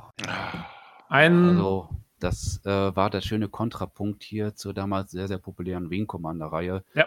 Ähm, wo Wing Commander ja halt hier mit kleinen, schnellen äh, Jägern etc., sagen wir mal, sehr, sehr Action dominiert war, wo, sagen wir, das Gameplay ziemlich eindeutig, sehr, sehr äh, schlicht gehalten ist. Und ansonsten bestand ja Wing Commander wirklich nur aus Action und Zwischensequenzen noch und nöcher. Da hatten die wirklich eine schöne, klassische Geschichte halt um einen jungen angehenden Kadetten halt reingebracht, der einfach halt auf Simulator, Simulator-Art halt sich von Mission zu Mission durchkämpfen muss, um vielleicht irgendwann mal die Hoffnung zu haben, mal ein reales Schiff halt, äh, sagen wir mal, kommandieren zu dürfen. Genau. Ähm, äh, ich muss zwar sagen, ich fand, also äh, David Forrester, glaube ich, hieß der gute Mann. Und ich fand zwar immer, Ja. der kam sehr schnöselig rüber. äh, ja, zumal auch ich, zumal auch ich leider, ähm, gut, ich will nicht sagen, ich schäme mich dafür letztendlich, aber ich habe auch die deutsche Version gespielt und da war leider auch die Synchronisation ziemlich katastrophal und das hat leider den Charakter auch nicht viel sympathischer gemacht. ja, ich habe auch, ich habe lange nur die deutsche Version gespielt, bis Ja. ich mal die, an die englische Und das, gekommen bin. und das ist leider auch so der einzige Negativpunkt bis heute, den ich an dem Spiel sehe. Und zwar, man hat auch leider sich nicht die Mühe gegeben, auch hier für die Original. Das waren ja nur, glaube ich, die zwei, drei Figuren aus der TOS-Serie. Äh, Mhm. Shatner, Chekhov äh, und, Und Zulu. George Takai, Solo, genau. George, genau. Ähm, haben auch leider auch nicht die Original-Synchronsprecher, die man es noch damals hätte bekommen können. Haben sie leider nicht ins Boot genommen und das hat leider ein bisschen das, das, das, die Atmosphäre ein bisschen für mich persönlich runtergedrückt. Ähm, Ja, aber ansonsten, das technisch war, äh, Spiel war technisch wirklich oho. Also noch nie habe ich meine NCC 1701A so schön, so detailliert und so dreidimensional gesehen. Und ach, das war für mich einfach ein Highlight. Und vor allem auch, da konnte man auch seine, seine, seine damaligen 3D-Karten konnte man auch schön mal halt aus, ausreizen. ja. Ähm, Äh, und eine Sache, die ich noch toll fand, war, also wie du sagst, ne, das Gameplay war ja im Prinzip auch eher angelegt an Wing Commander. Man hatte viele, man hatte schon auch viele Raumkämpfe und so, aber es war eigentlich, die meisten Missionen hatten schon irgendwie auch so einen Star Trek-Twist. Ne? Also man, man, man hat nicht nur immer irgendjemanden bekämpft, äh, sondern es ging schon auch immer drum, so ein bisschen ja, die richtige Methode zu finden irgendwie. Ob man, egal ob man jetzt dann irgendwo was scannen musste, man konnte auch Sachen falsch machen. Man konnte, ähm, also wenn man einfach immer nur drauf geballert hat, so ungefähr, dann, dann hat man, äh, wurde man am Schluss dann auch nach der Mission von Kirk und Co. gerügt.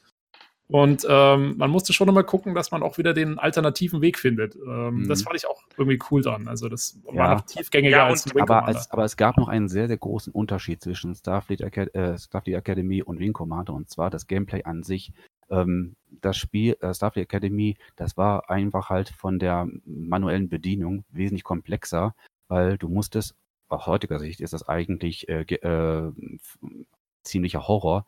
Du musstest dich durch diverse Tastenkombinationen oder unter Unterstufungen von Befehlen, die verstecken sich in der Taste 1, Taste ja. 2, Taste 3, musstest du dich mehr oder weniger durchkämpfen. Du musst dann äh, die Kommandos halt hier an den Maschinenraum geben, die an die äh, Navigation, die genau. hier an taktischen Schaltpult und so weiter. Boah, also wirklich, du musstest aus den FF, musstest du wirklich die ganzen Ketten von Befehlen gut können. Ansonsten, weil das war auch alles Echtzeit, das Spiel. Ja. Ähm, sonst und es war nicht leicht. Äh, ja, genau, Ende. kein Kraut gesehen, gegen, gegen Grund, äh, gegen auch, wegen auch immer du dich da hättest äh, behaupten müssen. Ja. Also deswegen, das ja, war aber, anspruchsvoll hoch drei.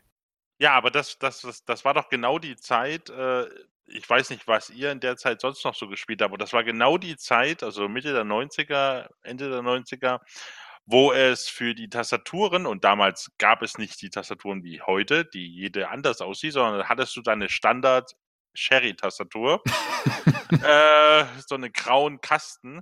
Und da gab es diese Schablonen, die man über die äh, Tastatur legen konnte, äh, für jedes oder für viele Spiele, wo genau drauf stand, äh, welche Tastenkombination du machen musst für welches Spiel. Hauptsächlich bei Flugsimulationen, wo wirklich jede Taste vierfach belegt war. Ja, aber lernen musst damit du, du meinst, da, glaub, da, du meinst damit das du überhaupt Dashboard, richtig? Nee, nee, nee, ne, eine richtige Papier- oder Pappschablone, Ach, die du sagen, ja über die Tastatur gelegt hast. Ja. So, und also hauptsächlich für Flugsimulatoren, wo jede Taste vierfach belegt ist, damit du überhaupt starten kannst. Also und äh, bei äh, äh, ähm, ähm, Starfleet Academy, äh, also ich hatte eine selbstgebaute, also ich hatte mir das selbst gemacht, äh, hatte mir das drüber gelegt, einfach weil äh, es gibt diese schöne Mission, wo du diese, äh, ich weiß nicht mehr genau, wie es war, ist ewig lange her, da spielst du diesen, diesen Konflikt oder diesen Kampf zwischen Khan und Kirk nach. Ich glaube, ja. das war, das war in dem Spiel,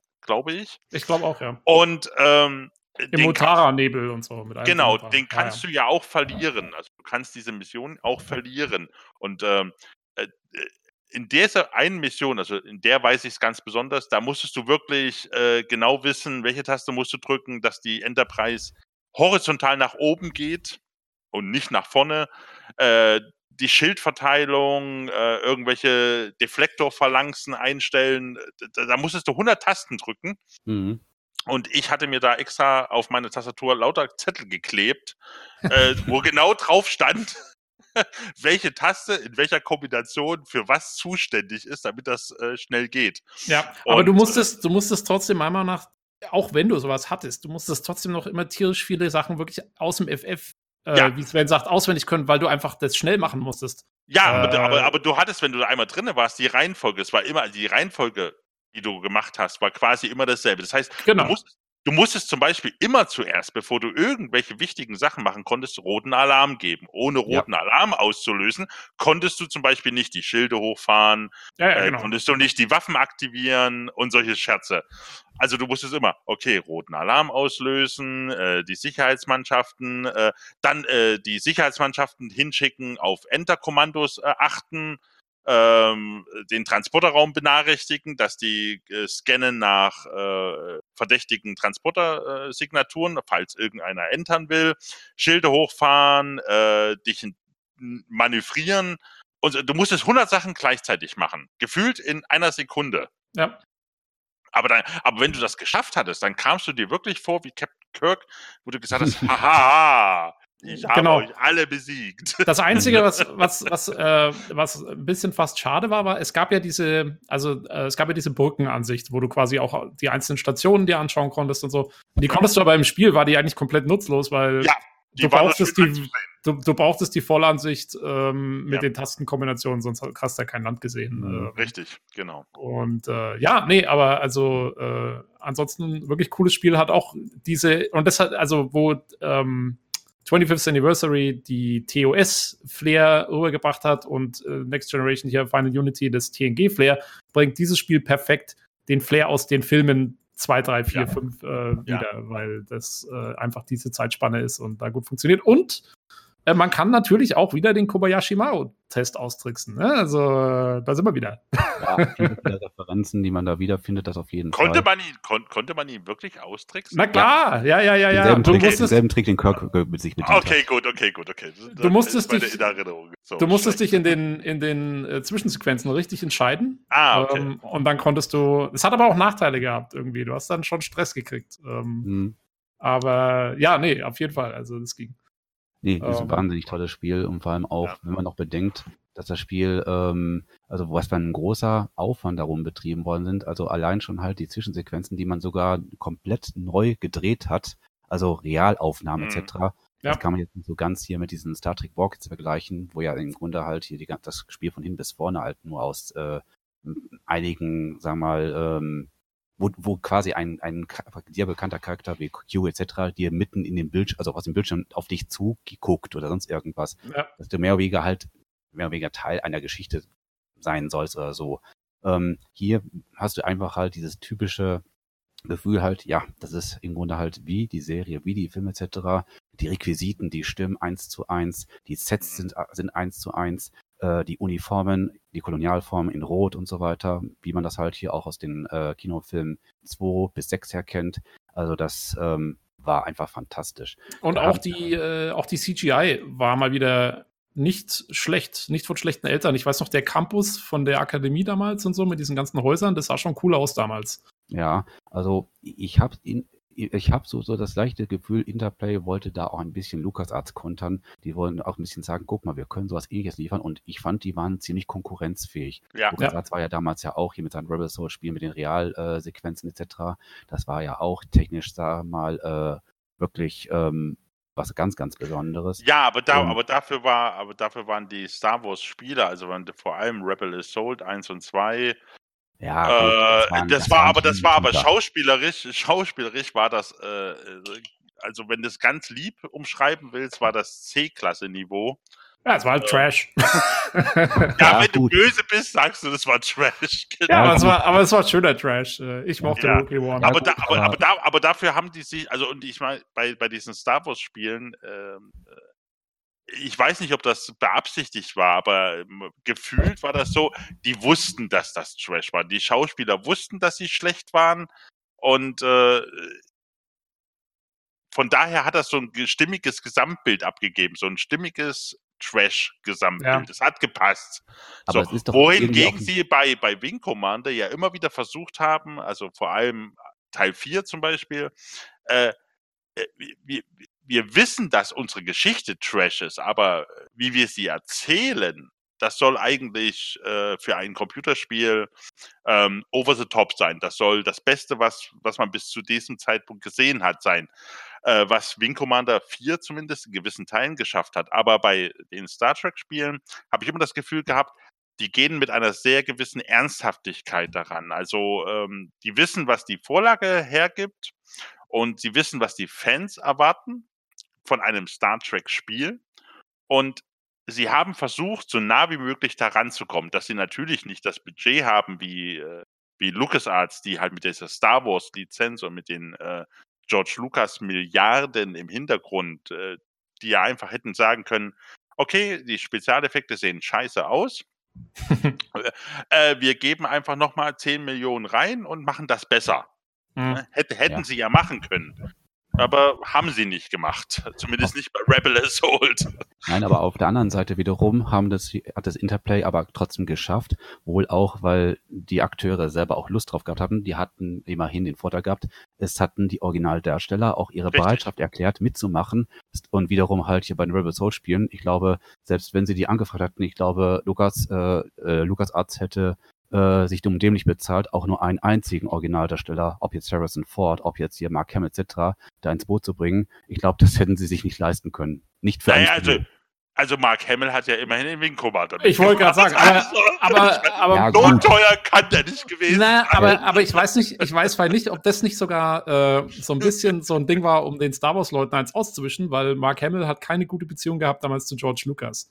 Die waren sich Spinnefeind, äh, zumindest eine Weile. Und ich könnte mir vorstellen, dass der vielleicht dann gerade gesagt hat, so, jetzt mache ich hier bei, bei Wing Commander mit. Ja, gut, aber andererseits Und, wiederum, wenn man äh, ihn in seiner Paraderolle, seiner bekanntesten Rolle hätte engagieren wollen, er hätte ganz genau gewusst, er hätte da auch Forderungen stellen können. Ja, ja, Aber auf ne, die wäre ja. LucasArts nie draufgegangen, weil die müssen ja mit den Spielen auch irgendwas verdienen. Ja. Ja. Aber das, Aber das wir kommen vom Thema ab, glaube Genau. ich. ähm, äh, zurück zu Star Trek. Ich fand, also ich habe äh, Starfleet Academy tatsächlich dann doch noch mal in der englischen Version gespielt, ähm, als ich endlich eine bekommen habe, was nicht einfach war übrigens. Man kriegte mal, jetzt, inzwischen gibt es das auf GOG, da ist es egal, aber man kriegte mal eine Zeit lang die deutsche Version viel einfacher als die englische Version. Ähm, weiß nicht, ob die da mehr produziert haben oder was da los war.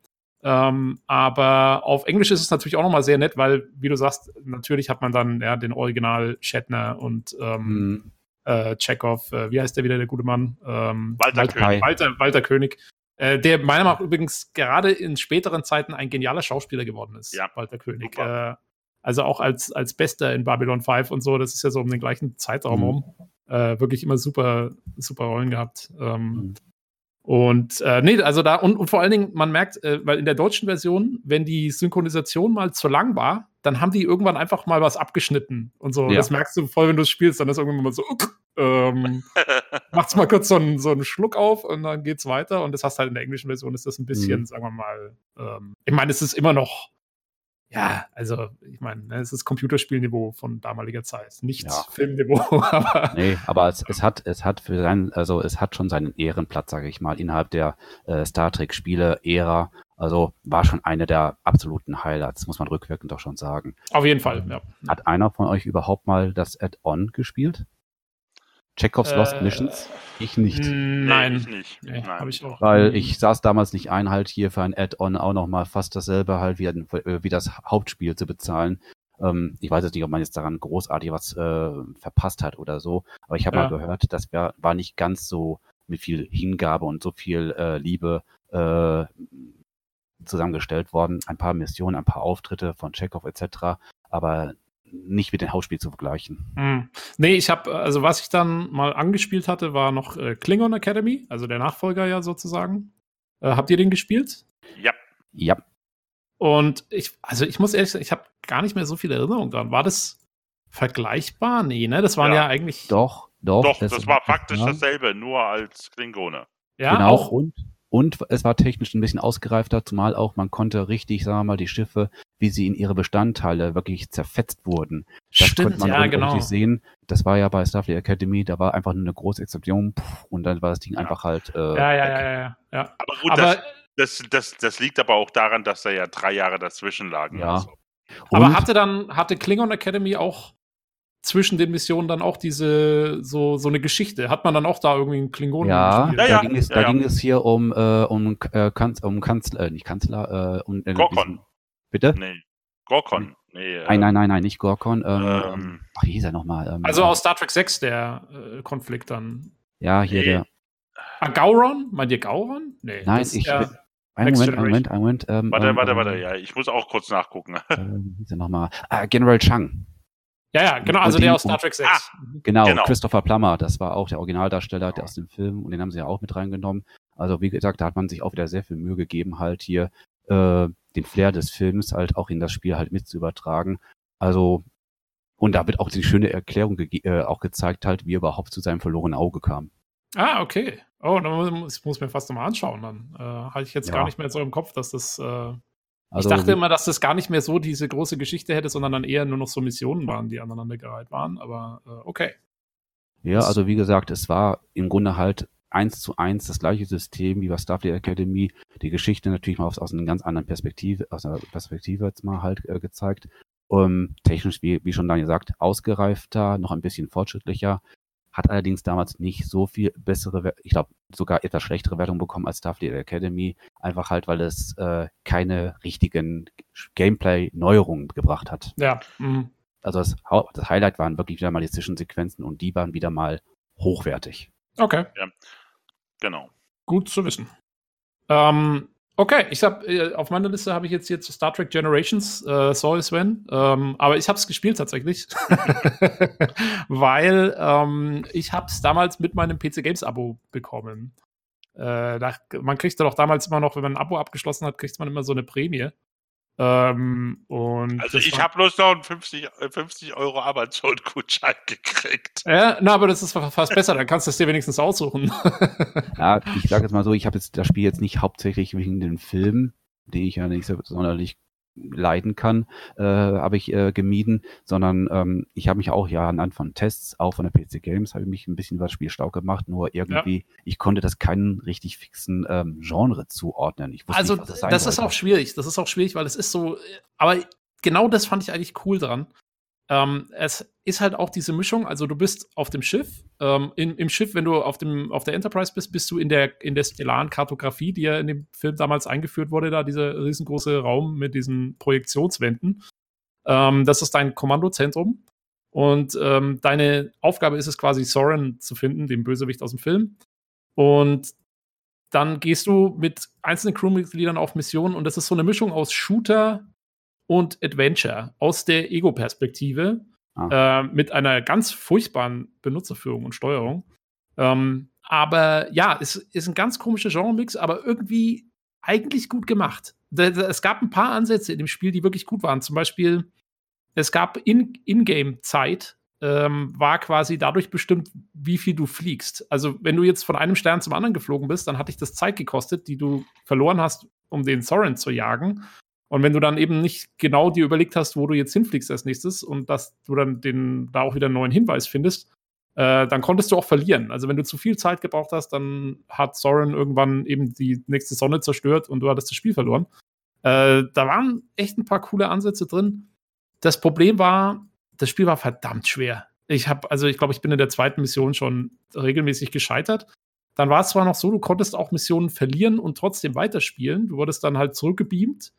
Aber das hat dich dann auch wieder eben Zeit gekostet und, und ähm, irgendwie, ja, du musstest dann wieder andere Hinweise finden und so. Und äh, da wurden auch dann neue Missionen wieder freigeschaltet, je nachdem, was du vorher geschafft hast oder nicht geschafft hast. Also, das war hochkomplex, das Spiel eigentlich. Ähm, und insofern auch gar nicht schlecht, aber mir war es damals einfach auch echt zu schwer. Und äh, ich hatte auch wieder die deutsche Version, keine Originalsprecher, hat natürlich stark an der Atmosphäre ge gezerrt. Ähm, ähm, ja, und insofern war es eher so ein bisschen, ja, ich habe es auch, also ich habe es nie richtig durchgespielt. Man konnte sich die, die Videos, die waren einfach sozusagen als Videos auf der CD, deswegen konnte man sich die, habe ich mir die irgendwann mal angeschaut.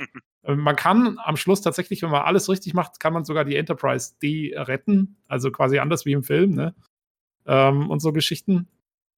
Ähm, durchgespielt habe ich es, wie gesagt, nie, aber also es hatte coole Ansätze und auch ganz viele, ähm, äh, ganz viele so, so Hints zu, zurück zur Serie. Zum Beispiel, es gab eine Mission, äh, da infiltriert man eine romulanische Basis und das macht man als Diana Troy, weil die aus der Serienfolge äh, Face of the Enemy schon Erfahrung damit hat, äh, quasi als Romulanerin zu agieren. Ne? Die wird doch da mal irgendwann in der Serie, Mhm. ist sie mal auf so einem Warbird.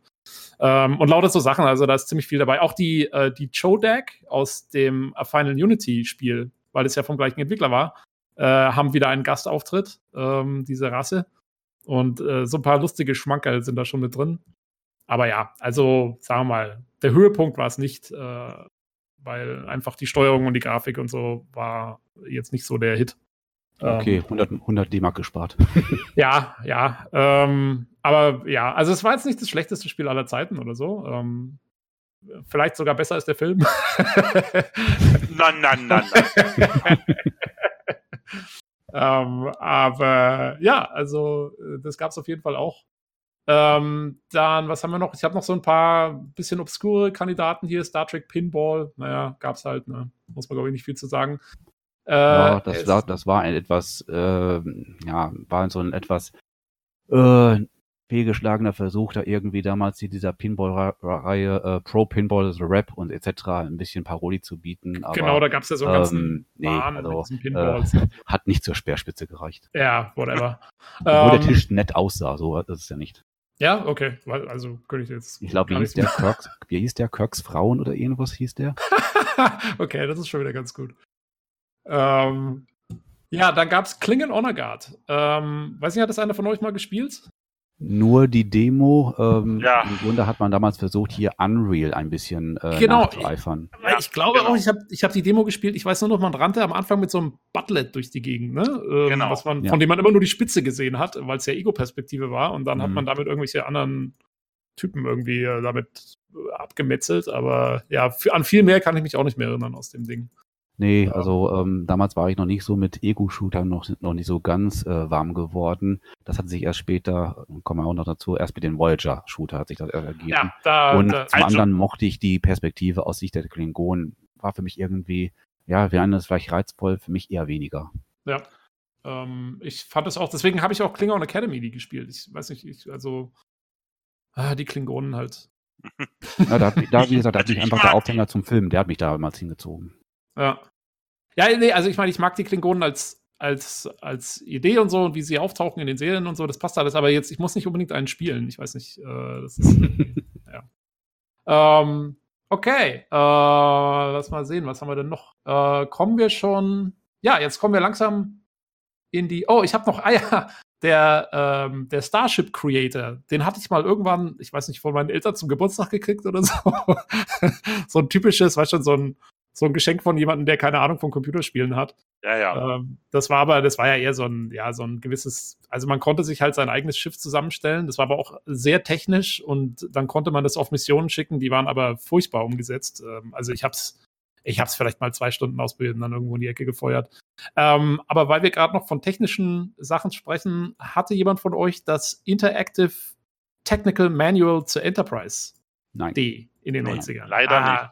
Ich hatte mich mit Olli mal drüber unterhalten. Ich glaube, der hatte das auch. Ähm, weil das war auch, das war der Hammer. Also man konnte zwar nichts machen und nur in dem Schiff rumlaufen und es erkunden, aber es sah natürlich für damalige Verhältnisse super aus, ähm, weil alles ja halt mit, mit Bildern aus der Serie und so quasi gemacht war.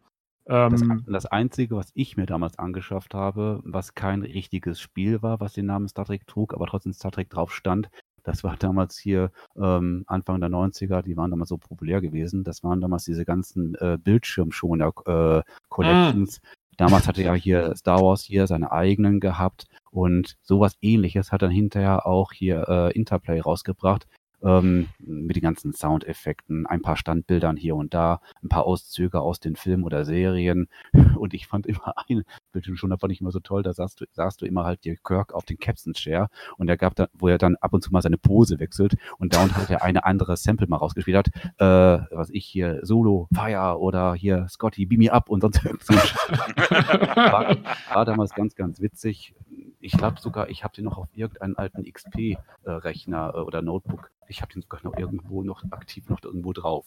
Ja, ich habe, also ich, ich weiß nur, ich habe damals auch öfters mal versucht, mein Windows äh, auf Star Trek umzukonfigurieren, ähm, quasi mit Soundeffekten und allem drum und dran. Ich habe sogar mal irgendwann meinen Desktop quasi wie aus Next Generation diese Panels äh, gemacht und dann so, dass die einzelnen Buttons waren dann Programme und so weiter und so fort. Lass, lass, mich, lass mich raten, in diesen äh, LKs, äh, Next Ja. Generation o- also Optik, richtig? Genau. Selbstverständlich.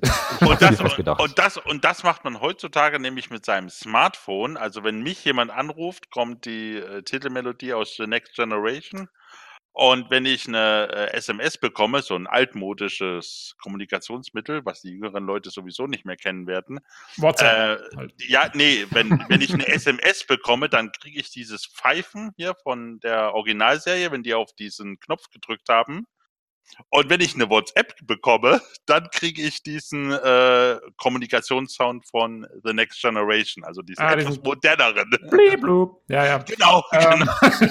Boah, das ist ja eine total, total uneindeutige Kombination. Entweder das eine oder das andere. Aber Nein, nein, nein, nein, nein. ich, bin, ich bin auch verwirrt, muss ich sagen. Ich bin sehr verwirrt. Aber es ist, doch hin und vorne nicht. Also, nee, nee, doch, das stimmt schon, weil die alte SMS hat quasi den alten Sound und die neue Genau. SMS hat den neuen Sound. Genau. Ja, ja, ich, I Genau see what so. you did there.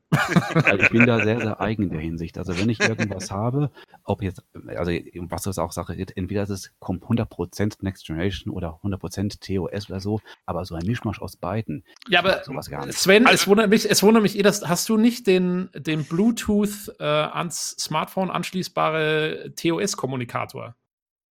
Das war mal so ein Gedankengang, aber ich habe es letztendlich doch nicht gemacht. Den, wir verlinken das für diesen Podcast ja. auf jeden Fall. Äh, der, ist, der ist wichtig, den sollte man haben. Ich, ich schmeiße da sofort mein Geld rein. Also. ist, ist, ist schon gekauft. Ja, gut. Brauch bloß an den Link. Du kriegst dann, du kriegst dann auch einen Phaser, den kannst du gegen dich selber ja. richten. nein, nein, gegen, wenn ich bei der Bank bin und so sage, ah, genau. shut up and give me the money. Sehr schön. Okay, ähm, kommen wir zurück zu Spielen. Ähm, ja. Aber ist ja alles Spielzeug. Ähm, ich glaube nämlich, wir kommen langsam in die Ära der Taktik beziehungsweise so Strategie. Wir kommen zum besten Spiel. Ähm, und, und so, ja, wie sagt man diese, ist das schon, geht so in die Richtung 4X, oder? Äh, Würde ja. ich sagen. Äh, genau, die, ähm, warte mal, wo sind wir denn? Nicht, dass ich in der Zeile. Wir sind bei Birth of the Federation? Ja. Richtig. Genau. Beim, da, allerbest, beim aller, allerbesten Spiel. Da übergebe ich dann an dich, weil ich habe es nie gespielt. Ähm, muss ich zugeben. Da schließe ich mich an, also ich muss mich da komplett aus, äh, ausklammern. Ähm, war, war damals auch nie so mein Genre. Ja, das also, war bei mir auch das Problem also äh, Star Trek The Next Generation, Birth of the Federation, meine Güte, die Star Trek-Spiele haben immer Titel, die sind sehr lang. Unaussprechlich, ja, ja, ja, und vor allem lang. äh, ist im, Im Prinzip ist das äh, ja, äh, Master of Orion 2 mit äh, Star Trek Skin. Ja, so kann man es Das ist ja schon mal, sagen wir mal, nicht das Schlechteste, was passieren kann. Nee, ähm. und sie haben es auch sehr gut gemacht. Dieses Spiel habe ich, ich weiß nicht, über Jahre hinweg hunderte Stunden gespielt. Ähm, es hatte Top-Down-Ansicht, also du hast wie üblich in diesen 4X-Spielen äh, oder 4X-Spielen diese Karte. Du fängst halt, wenn du, du kannst, glaube ich, mit der Föderation spielen mit den Klingonen, Romulanern und Cardassianern. Ich glaube, das sind die vier äh, spielbaren Rassen. Dummerweise läuft es nämlich nicht mehr auf meinem Rechner. Hm. Ja, es, also ich brauche irgendwie, muss ich mir noch eine XP äh, virtuelle Maschine zusammensuchen, dass äh, das wieder läuft. Ja.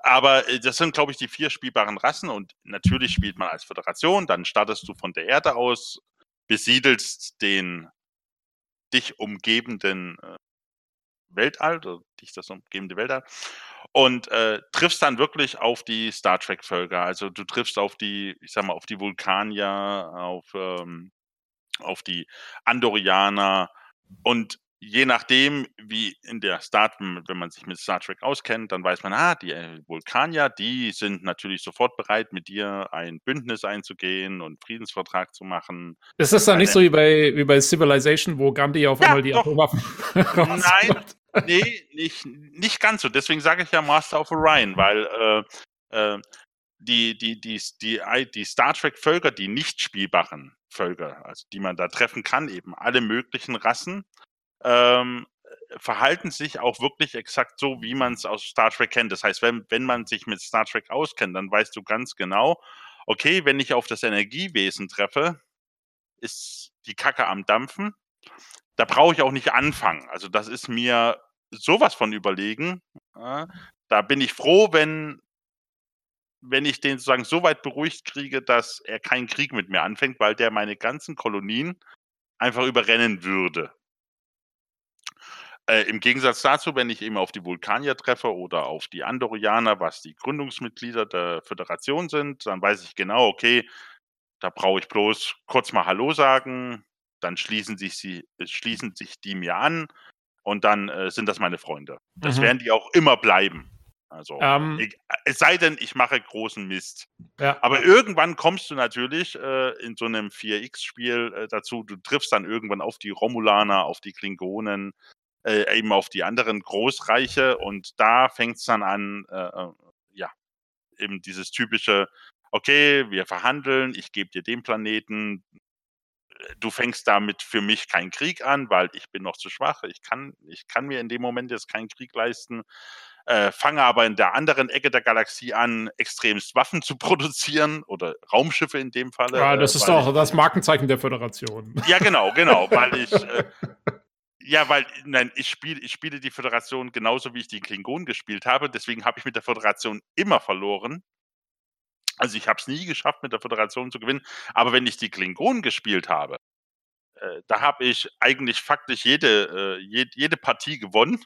Ja. Weil die kamen meinem Naturell einfach entgegen. Okay, also, also das ist dann schon auch so, dass die einzelnen äh, spielbaren Spezies dann auch quasi Vorteile haben in dem, was Richtig. man von ihnen erwarten würde. So, die Föderation genau. ist gut im Verhandeln, die Klingonen sind gut im alle platt machen. Genau, ähm, genau. Also das okay. ist. Ich wollte eine Frage habe ich aber noch. Du hm. sagst, man fängt an mit dem Anfang der Föderation auf der Erde noch. Äh, geht ja. man dann auch so durch so Zeitstu, also baust du erstmal irgendwie so eine NX01 oder sowas? Gut, das gab es damals noch nicht. Ähm, und dann irgendwann Constitution Class und genau. erst ganz am Ende bekommst du Galaxy Class, Raumschiffe und genau, so. Genau, genau. Gen genau, genau so. Du hast wie bei Master of Orion oder auch bei Civilization, du hast so einen Forschungsbaum. Ja. Das heißt, äh, du musst Raumschiffe entwickeln, weiterentwickeln, Technologien weiterentwickeln. Du äh, entwickelst dann irgendwann auch bessere Dilithium-Minen zum Beispiel oder äh, was, was die Bevölkerung halt eben bei Laune hält. All das musste, musste, und das artet wie bei so einem Spiel üblich, oder zumindest zu der damaligen Zeit. Äh, mittlerweile haben das Spiele ja gezeigt, wie das etwas besser geht, aber äh, vor 20 Jahren äh, artete das am Ende in ein unglaubliches Micromanagement aus, dass du äh, je fortgeschrittener die, die Spielzeit war, umso länger hat, hat die Runde gedauert, weil du jeden Planeten abgeklappert hast. Okay, mhm. Äh, okay, hier brauchen sie wieder Nahrung, okay, dann muss ich das machen, okay, ah, hier liegen die Klingonen mir direkt vor der, vor der Nase, okay, da muss ich die Verteidigung erhöhen. Wieso Nahrung? Du stellst ja, ja noch ja. Replikator hin, dann ist die Sache auch okay. Ja, nee, nee. Das, das haben sie noch nicht gemacht. Also, beziehungsweise ja. der Replikator war nicht effizient genug. Ich musste den noch verbessern. Oh, okay. Also, Na gut. Aber das war ein super Spiel. Das sind, so die, das sind so die Sachen, die kriegt man in der Serie erst gar nicht mit. Äh, funktioniert genau. das Zeug einfach. Aber also Birth of the Federation, das war für mich, das, das war das Highlight aller Star Trek-Spiele. Okay, ja, cool. Ähm, jetzt habe ich eine Frage, weil hast du dann auch Starfleet Command das ging ja. doch, weil das, ging, das kam ja eigentlich praktisch zum gleichen Zeitpunkt und das ging doch auch in diese Richtung, oder? Habe ich da jetzt Nee, das, das, war, das war mehr Echtzeitstrategie und es war mehr schlechte Echtzeitstrategie. Oh, okay. Und damit okay. kann ich nicht eingehen, weil ich wiederum habe mich dafür interessiert, habe mir sogar beide Teile mir geholt. Nee, ich, mhm. ich habe sogar drei, glaube ich.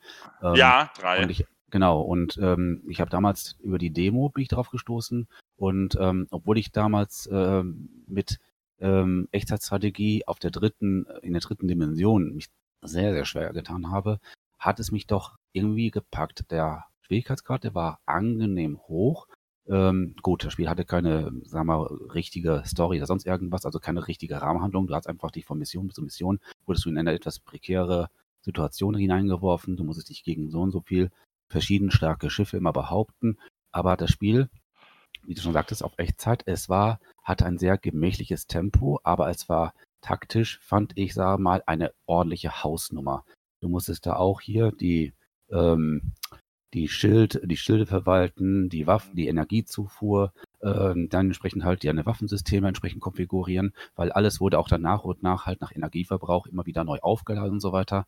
Und da musst du überlegen halt. Warte mal, aber das klingt ja dann schon eher, also du hast, hast du ja. ein Schiff kontrolliert oder hast du eine Eins. Flotte kontrolliert? Ach so, Nein. ach so, okay, also genau, es war Echtzeit, es war Taktik. Immer, du warst immer alleine ja. und dann muss ich gesagt, du musstest dich dauernd halt hier ah, ein, so, okay. oder mehrere Schiffe dich immer behaupten und da musstest du halt immer taktisch ein bisschen überlegen, wann konnte ich zuschlagen, wann ziehe ich lieber, wann wage ich doch lieber den Rückzug, um halt mich wieder ein bisschen zu regenerieren und so Mhm. Und ähm, das hat mich damals doch schon sehr interessiert. Ich habe mich dann auch knietief da hineingesteckt. Also ähm, ich fand es eine schöne Abwechslung äh, zur sonstigen Echtstrategie. Und das war damals eigentlich auch so mein absolutes Lieblingsgenre neben Adventures.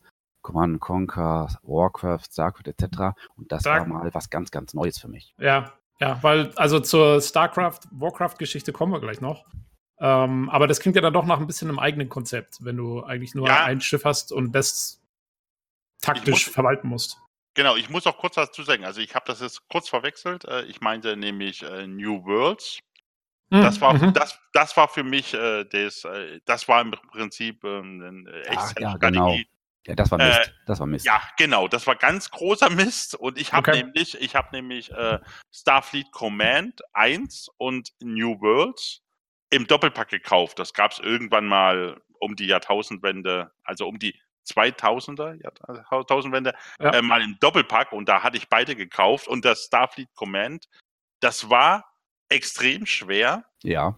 Äh, und das New Worlds, das war dieser Echtzeitstrategie, also wirklich mit Basenbau und dem ganzen Pipapo, die halt versucht haben, und da habe ich, zu der Zeit hatte ich halt IRF 2140, 2150, Ja. Mhm. diese 2150, das war ja das eigentlich, was in diese dreidimensionale Richtung ging, wo du auch deine äh, Einheiten im Baukastensystem zusammenbauen konntest. Genau das hat das versucht zu kopieren, hat aber alles schlecht gemacht. Also das Okay. hat wirklich jeden Punkt einfach nur noch schlechter gemacht. Also wenn du Earth gespielt hattest, dann hattest du auf das überhaupt keinen Bock mehr. Keine Lust mehr. Okay. Also ich, wie gesagt, ich finde Starfleet Command ist fast schon eine etwas äh, ver verlagerte Ja. Version von Starfleet äh, Academy, würde ich fast schon behaupten. Ja. Weil wie gesagt, äh, die, die, ähm, der Standpunkt ist eigentlich der gleiche. Du hast dein Schiff und du musst dann halt, wie gesagt, die Mission halt erfüllen. Nur halt nicht halt aus der Ego- beziehungsweise aus der Shooter-Sicht, sag ich mal, sondern halt die ein bisschen weiter von der Kamera, äh, von der virtuellen Kamera, ein bisschen distanzierter. Du hast halt einfach halt rundherum alles im Blick, was um dich herum geschieht. Und ähm, es war technisch auch gar nicht mal so schlecht. Also es hat auch damals die 3D-Grafikkarten auch ganz gut ausgereizt. Und ähm, hatte auch so ein paar andere Schmankerl. Unter anderem wurdest du hier von George Takai, äh, Akazulu, wurdest du halt von Mission zu Mission halt hier äh, weiter dirigiert. Und ja, allgemein, ich fand sogar, dass die ganzen ähm, Raumschiffmodelle noch ein bisschen detaillierter waren als bei Starfleet Academy. Allein Mhm. ich habe mich gerne an diesem Spiel satt gesehen. Ja, ja kam, kam ja auch noch ein bisschen später raus. Insofern macht es schon Sinn. Ja, Also, nur, ich glaube, zwei Jahre später. ja, Ja, genau. aber und, und Aber das war damals, das war damals schon relativ viel Zeit, äh, zwei Jahre. Ja, ja. Aber der, der, was Vor getan noch. Der Vorteil bei dem Spiel, bei Starfleet äh, Command, war halt auch wirklich, dass du einen, ich, in Anführungszeichen, einen echten 3D-Raum hattest. Das heißt, Mhm. ähm, du musstest dich komplett umdenken, wenn du äh, von einem Echtzeitstrategiespiel gekommen bist, äh, dass dich der Gegner eben auch von unten angreifen konnte. Und äh, weil du halt in einem, in einem, in Anführungszeichen, echten 3D-Raum warst. Und das heißt, äh, die, der Neigungswinkel des Schiffes, wohin kann ich feuern? Also das, dieses, was äh, im, im, im zweiten Star Trek-Film äh, so gezeigt wurde mit, äh, wir müssen die Breitseite präsentieren, damit wir feuern können.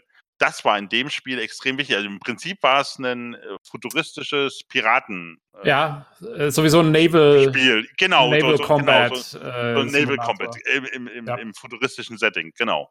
Ja, Aber es cool. war sehr, sehr gut. Klingt eigentlich nicht schlecht.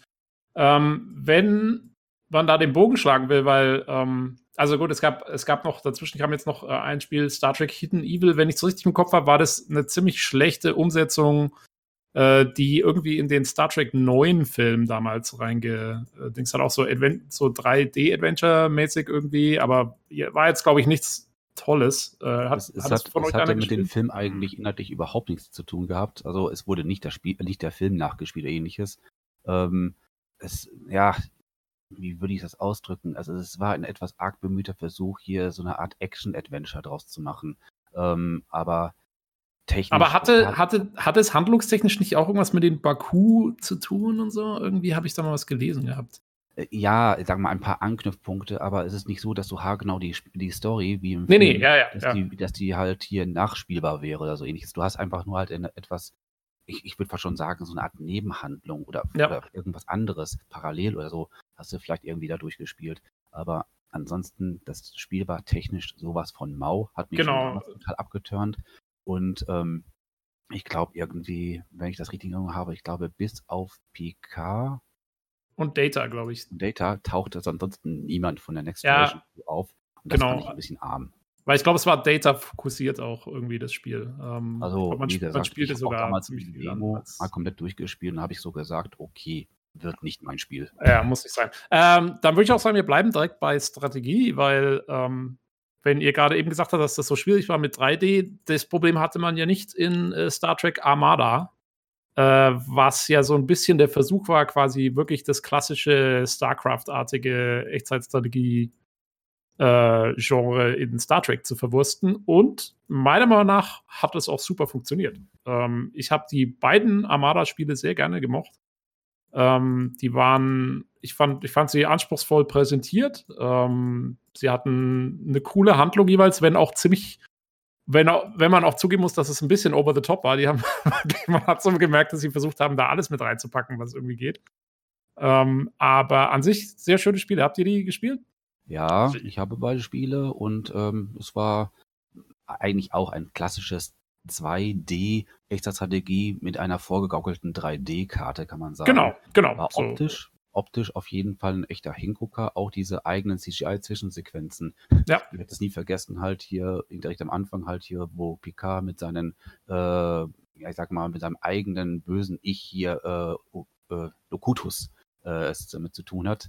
Wobei ich mich frage, wie geht das? Aber ist mir auch egal. Ja, nee, also die Story war ganz schön, da war von Zeitreise über Dimensionswandlung und so weiter, war da all, alles mit drin, was man sich vorstellen kann. Ja, deswegen war ein bisschen wirr für mich, aber spielt letztendlich keine Rolle. Schön Aber fand ich aber, äh, ganz kurz noch zur, zur Story, sie wurde, also der Anfang war irgendwie cool, weil die ersten Missionen waren, ich glaube, man verteidigt mit der Defiant noch irgendwie äh, diese, diesen Baku Geschichte, weil das so kurz nach Star Trek 9 rauskam und dann macht man irgendwie noch so ein paar restliche Dominion-Schiffe irgendwie platt, weil der Dominion-Krieg gerade vorbei ist. Also es war ganz schön eingebracht am Anfang und dann wird es immer abgedrehter irgendwie. Mhm.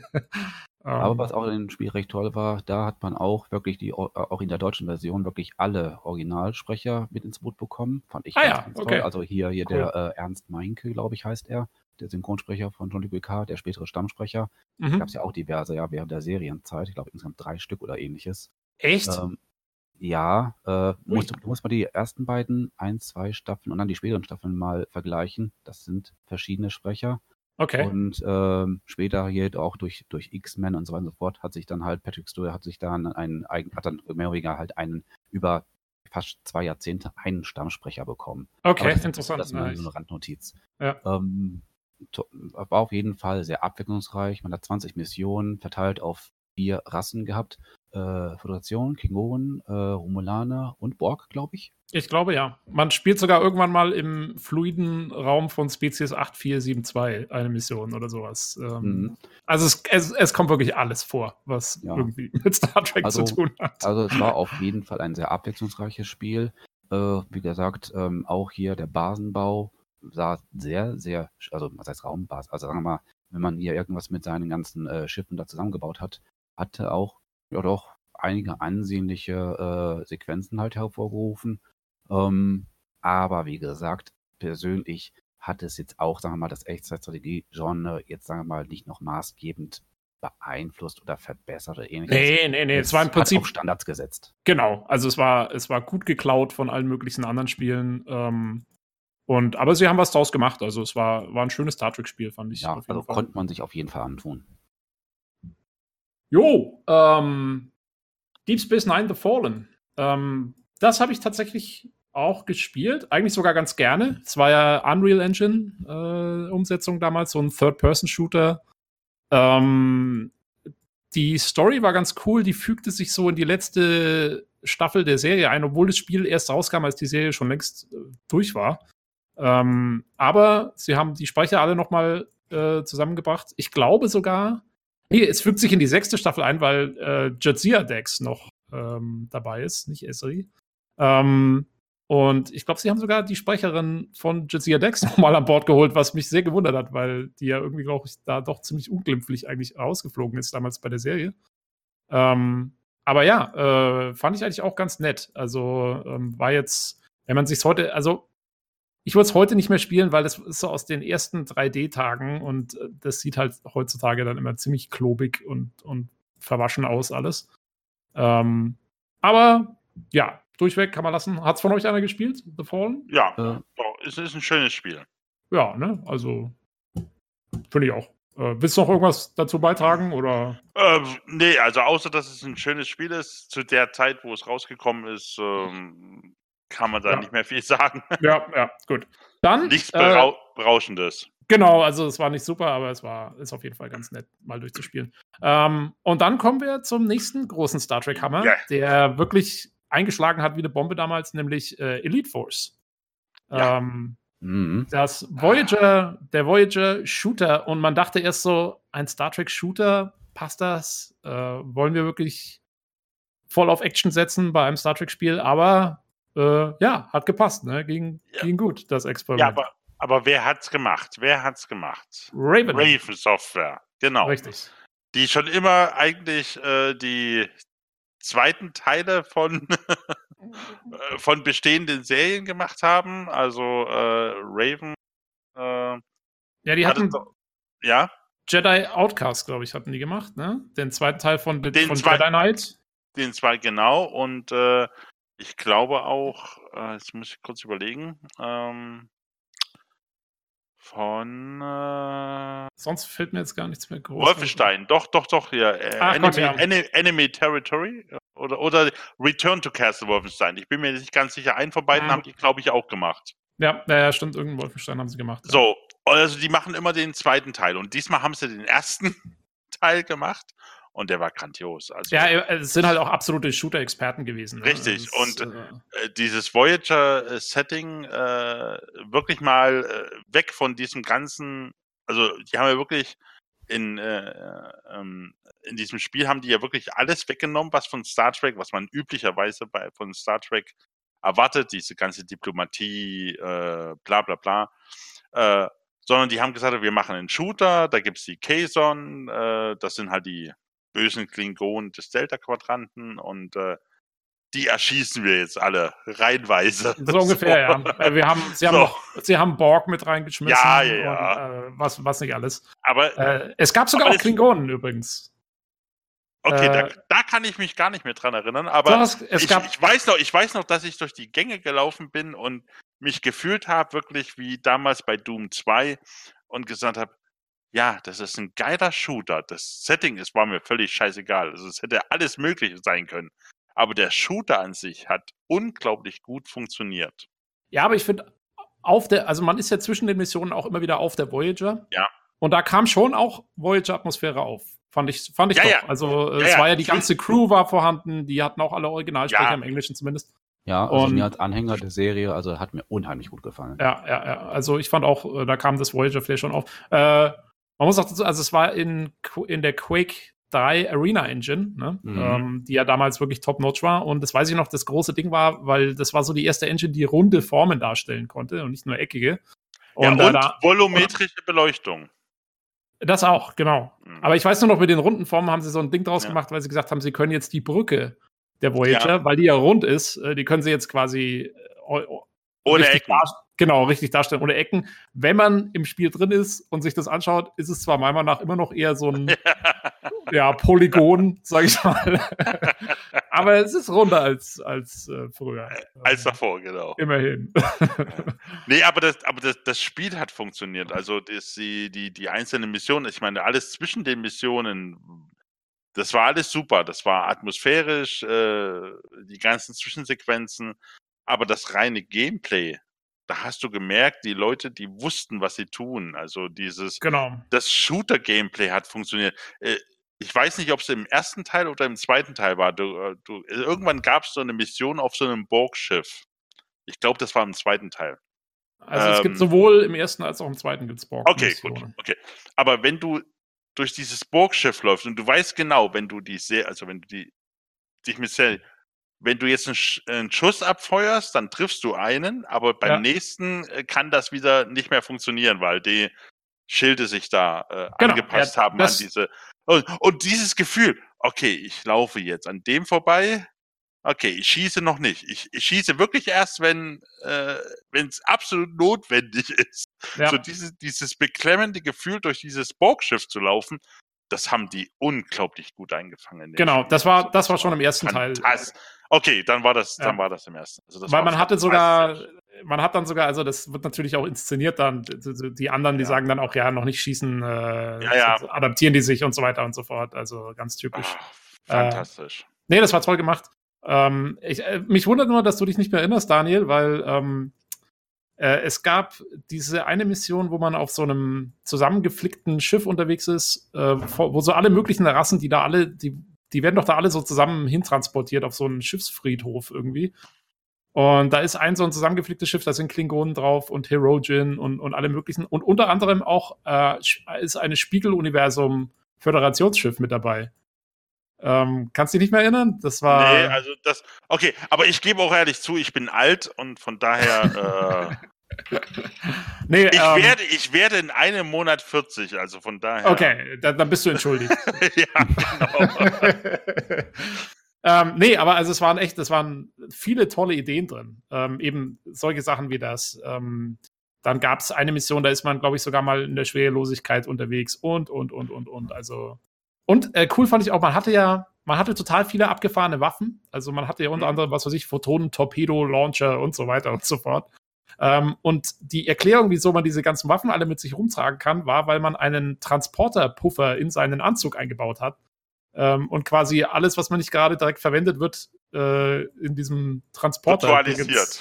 Genau, also äh, fand ich genial. Endlich mal eine Erklärung, wieso man 20 Waffen mitschleppen kann in Shootern. Bei Duke Nukem hat man immer gesagt, ne, der hat halt ein breites Kreuz. Ja, gut, Oh. der Mann hat. Und, und, und Balls of Steel. Genau. genau. Äh, nee, Steel of, doch, Balls of Steel. so Balls of Steel. Äh, ja. Ähm, ja, nee, aber es war echt cool und auch, ich fand die Story cool, also dass man diesen, dass man Ja. diesen, diesen Ensign gespielt hat oder was man war, oder Lieutenant, also diese, diesen niederen Crew, dieses niedere Crewmitglied. Und schön auch ähm, war der Einstieg in den zweiten Teil, der ist nämlich, da ist die erste Mission ist ja auch in diesem Borg-Schiff, äh, während der letzten Folge von Voyager, als sie nach Hause kommen und in diesem Borg-Schiff drin fliegen und man muss da irgendwie dann mithelfen, dass sie da wieder rauskommen und so weiter und so fort. Also es war sehr schön eingebaut. Äh, man ist ja dann im zweiten Teil wieder zurück und äh, ist dann auch mit Captain Picard unterwegs auf der Enterprise E, die auch sehr schön umgesetzt war. Mhm. Ähm, und ja, nee, das war einfach, war ein tolles Gefühl, einfach durch diese Schiffe durchlaufen zu können. Ich glaube, für den ersten Teil gab es ja sogar dann ein Add-on, das nur, wo es eigentlich nur darum ging, dass man die Voyager jetzt erkunden kann. Da war Richtig, genau. nicht so viel geboten, aber äh, ich glaube, man konnte ein paar Holodeck-Missionen machen oder so, aber viel mehr war es nicht. Ja, aber, aber man, man konnte, glaube ich, also oh Gott, ich verwechsel, ich, vielleicht verwechsel ich auch in den Teil 1 und Teil 2, aber ich glaube, mit diesem Add-on konnte man dann auch im Turbolift fahren und man konnte auf die Brücke gehen. Genau, ja, ja, ja, genau. Du Oh. quasi das ganze Schiff erkunden. Das war völlig funktions-, also das war völlig sinnlos, aber genau. einfach nur mit deiner Figur im Spiel auf die Brücke zu fahren, über die Brücke zu laufen, da steht Captain Janeway und da, ach, das war super. Das war Einfach ganz äh, toll. ja, wieder Star Trek-Fans Ja. äh, bedient. Ja, es, man braucht so wenig, um Star Trek-Fans zu machen. okay, äh, was haben wir denn noch vergessen? Ähm, Kennt jemand von euch Star Trek Array Team? Away-Team. Das Ich hab's war äh, auch ein, also mehr oder weniger halt im Trend von Echtzeit-Taktikspielen beeinflusste äh, Ableger, äh, wo Kommandos und so weiter äh, so richtig mhm. im Kommen waren. Ich erinnere mich gerade, ja. Ähm, Ja, stimmt. Also ich hab's, ich hab mal da reingesehen, also eine Demo zumindest, war ganz nett hier und da, spielt glaube ich auch zur Next Generation Ära oder ähnliches, also zumindest halt vom optischen her. Ähm, allerdings, ähm, es war mittelprächtig. Also war, äh, da musste sich hier Kommandos etc., die richtigen Sch- äh, Schwergewichte des Genres, die mussten sich nicht da wa- warm anziehen.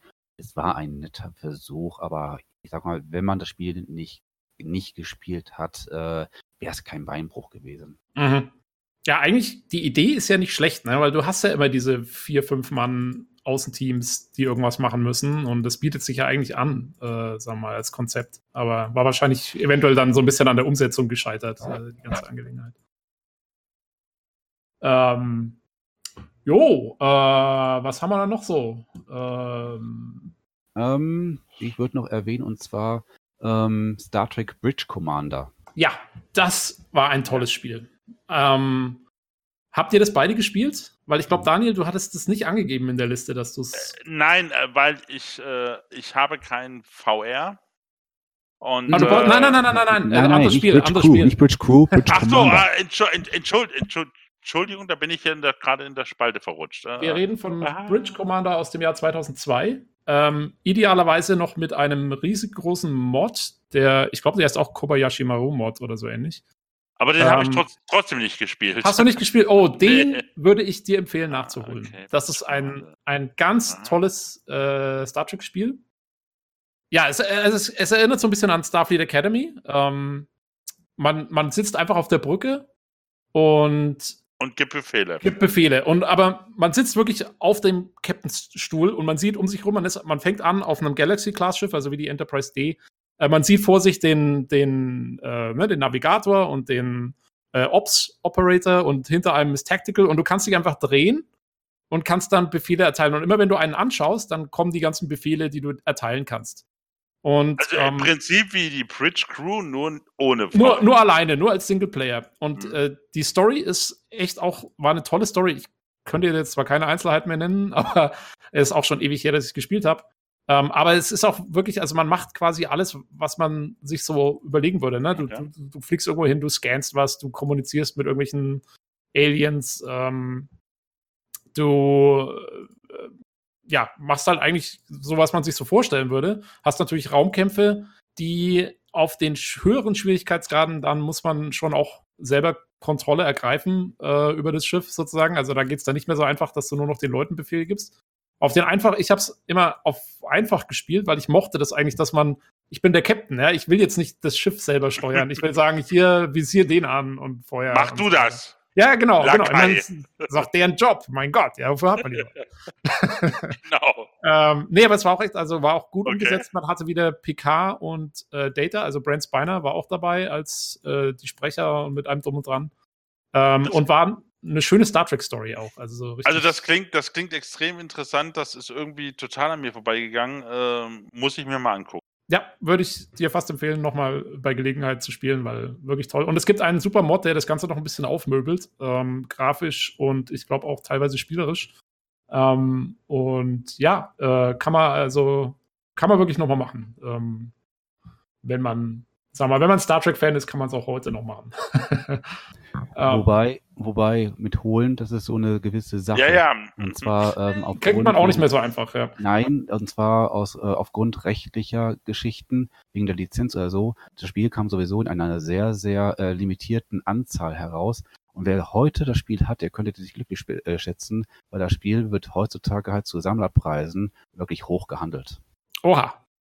Also ja, das mein, ist so, das ist so das Äquivalent. Ich habe für die Wii ähm, die Metroid Prime äh, Trilogy in der Retail-Fassung und ich weiß, ich habe die damals gekauft für 40 Euro oder so, was die gekostet hat.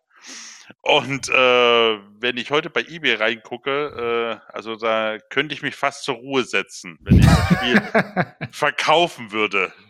Oha. Äh, ja. Das wusste ich gar nicht, dass das, äh, dass das so ja, hoch gehandelt wird. Das, also Interessant. Ja. Ich habe ich hab leider, hab leider nur eine ISO. Ja, es wurde nur 5000 Stück wurden davon nämlich hergestellt. Oha. Oh, hallo. Das ist nicht mal sehr limitiert. Das ist limitiert, ja, das, ja allerdings. Das okay, da wird das wohl etwas schwer. Es sei denn, deine ISO wandert auf äh, Das äh, können, wir mal, können wir nach ja, dem Podcast okay. besprechen. ähm, ja. Jo. Gut, dann ähm, Sven, ich sehe gerade, äh, du bist, äh, wirst dich von uns verabschieden müssen. Ja, ähm, leider. Ich, meine Famili familiären Pflichten kommen jetzt leider gerade dazwischen. Kein Problem, da muss man, da muss man Prioritäten setzen. Ähm, ich wollte sagen, hast du noch einen, hast, hast du noch was, was du unbedingt anbringen willst? Wir, glaube ich, sind nämlich eigentlich fast durch. Wir gehen jetzt noch so ein bisschen auf die neueren Sachen ein, aber. Also das Einzige, was ich noch erwähnen würde, weil dann, dass die 2000 da letztendlich die waren und auch die Anfang der 2010er, das waren keine sehr, sehr ertragreichen ja. Jahre gewesen. Da kam sowieso mhm. nicht mehr viel raus. Also das, was ich noch als letztes gespielt habe, das war dann halt Star Trek The Game. Ähm, Ge so genau, Star das. Trek äh, Into Darkness halt, äh, also das der zwischen Star Trek und Star Trek äh, Into Darkness halt spielt. Ja. War halt auch so ein Action-Adventure, ähm, der von der Presse, von den Wertungen halt ziemlich ähm, niedergehauen wurde. Fand ich ein bisschen zu Unrecht. Es war kein schlechtes Spiel, war für mich persönlich halt etwas überdurchschnittlicher, guter Mix, sag ich mal, so aus, ich sag jetzt mal, ähm, Action-Adventure à la Tomb Raider plus ein, sagen wir mal, nicht ganz so gelungenen Ansätzen hier von Minispielen, ein bisschen Weltraum, ein bisschen Spaceballerei hier und da. Ist jetzt kein Highlight, gebe ich jetzt auch zu. Aber es hat, sagen wir mal, die, den Flair der Filme 100 pro gut eingefangen. Trotz der eher mittelprächtigen Grafik fand ich es ganz ordentlich. Und ähm, auch, dass die kompletten, der komplette Cast da äh, stimmmäßig da mitgespielt hat. Also doch ähm, ich, ich fand, es wurde halt seinen schlechten Ruf, es ist besser als sein schlechter Ruf eigentlich ist. Ja, äh, ich würde dir 100% zustimmen in allem. Das ist genau das Fazit, was ich zu dem Spiel auch gezogen hätte. Zumal ist das eines der wenigen Star Trek-Spiele, die ich zweimal durchgespielt habe. Also von daher. Ah ja, dann muss ja schon mal was dran gewesen sein. Ja, als man dann auch hier, weil mein Sohn dann auch mir gerne zugeschaut hat, ich habe dann einmal halt die Kirk und einmal halt die Spock-Variante durchgespielt. Ja. Ähm, ist natürlich kein großer Unterschied. Aber äh, wie gesagt, es, es macht Fun und ähm, Klar, ähm, die hätten noch mehr draus machen können. Auch technisch ist, sage mal, jetzt kein Augenweide. Ja, die Grafik ist leider nicht der Hit. Also Nein, da hätte man wirklich aber, mehr draus machen äh, können. Die ist zweckdienlich und ähm, im Großen und Ganzen, ähm, doch, ich hatte meinen Spaß damit. Ja, ja man konnte es, glaube ich, sogar in Koop spielen. Ja, äh, man auch, aber ich bin sowieso nicht der Koop. Ich bin überzeugter Solospieler und es hat für mich eine Guter schöne Mann. Geschichte mit viel Action, sehr viel Spaß und mit, auch mit einigen frechen Dialogen halt geboten. Genau, und genau. Was will ich als Star Trek-Fan, der neuen, auch der neuen Filme, was will ich mehr? Sehr gut. Okay, ja, dann äh, lassen wir dich, glaube ich, ziehen. okay. ähm, dann aber vielen Dank, dass du schöne, dabei warst. Ja, ich wünsche euch noch eine schöne Restdiskussion. Ähm, aber ich höre mir auch dann den Podcast anschließend an, was ihr noch, noch, äh, noch zum Thema gebracht habt. Genau, nicht, nicht, dass wir jetzt anfangen, über dich herzuziehen. Oder so. okay, dann äh, mach's gut und äh, wir hören uns äh, im Discord oder so. Ich wünsche euch was. Vielen Dank. Ciao. Ciao. Tschüss. Jo, Daniel, äh, wenn wir jetzt eh schon bei dem Star Trek-Spiel sind, also ich muss sagen, ich stimme da ziemlich genau mit äh, Sven überein, ehrlich gestanden. Ich, ich hab's exakt genauso gesehen. Lustiges Spiel, hat den Flair der Filme echt gut rübergebracht. Ähm, und war eigentlich ganz nett zu spielen. Wie gesagt, grafisch leider ziemlich unterdurchschnittlich, fand ich. Aber ansonsten eigentlich ein solides Spiel. Hast du es gespielt oder? Äh, nee. Hast du es aufgrund deiner Aversion gegen die Reboot-Filme gleich? Äh, nein, nein, nein, nein, nein, nein, nein, nein, nein. Also das spielte vielleicht im Unterbewusstsein ein klein bisschen mit, das will ich jetzt gar nicht ver ver ver verhehlen. Aber äh, äh, ich habe es einfach deswegen nicht gespielt, weil die Tests so das Spiel so zerrissen haben. Ja. Und ich dann zusätzlich auch noch gesagt habe, naja, die Reboot-Filme als Filme, ja, ganz okay ähm, und nett und schön anzusehen, aber eben nicht mehr äh, nicht mehr das Star Trek, was ich so erwartet hatte. Ja. Äh, da hatte es gleich doppelt verloren. Aber wenn ich mir das so anhöre, ich meine, das ist von 2013. Das ist jetzt also. Das ist noch nicht so alt, ja. Sechs Jahre alt. Na, wenn ihr sagt, äh, für 2013 schon veraltete Grafik, also. Ja, also, die, äh, also die Grafik ist nicht der Hit, aber sagen wir, ja, wenn man darüber hinwegsehen kann, ist es ein ganz nettes Spiel. Zweckdienliche Grafik heißt immer, es ist scheiße zum Angucken. Und äh, naja, aber vielleicht gebe ich ihm in irgendeinem Sale nochmal eine Chance. Vielleicht kaufe ich mir doch nochmal für einen Fünfer und äh, gucken wir es ja, mal einfach ich, mal an. Ich muss dir allerdings noch gleich dazu sagen, also weil, weil du bist der Verfechter der Originalzeitlinie und so.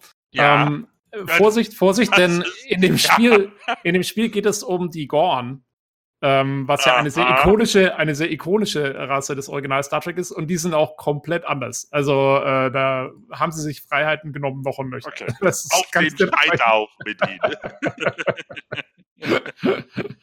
ähm, so, jetzt ja, kaufe ich nee. nicht mehr. Nee, ähm, also ich wollte es ja eben deswegen schon mal vorher sagen, nicht, dass das dann heißt, nein, wir, nein. wir, hätten dich einfach so unverhohlen nein. da reingelockt. Ich, ich werde mir, ich werde mir es bestimmt jetzt, wenn, wenn Sven sagt, das ist ganz okay und man, äh, man kann schon deinen Spaß damit haben. Also ich glaube, ich werde mir das mal in einem Sale für einen Fünfer oder so, da kannst du nichts falsch machen und dann. Genau, genau. Mal Steam Sale abwarten und dann genau. kann man sehen, genau. wo man. Wo naja, man und ein sechs Jahre altes Spiel kann ja nun nicht mehr so viel kosten. Äh, eben, also äh, ich denke mal, in einem Sale kriegt man es wahrscheinlich für einen Fünfer oder so.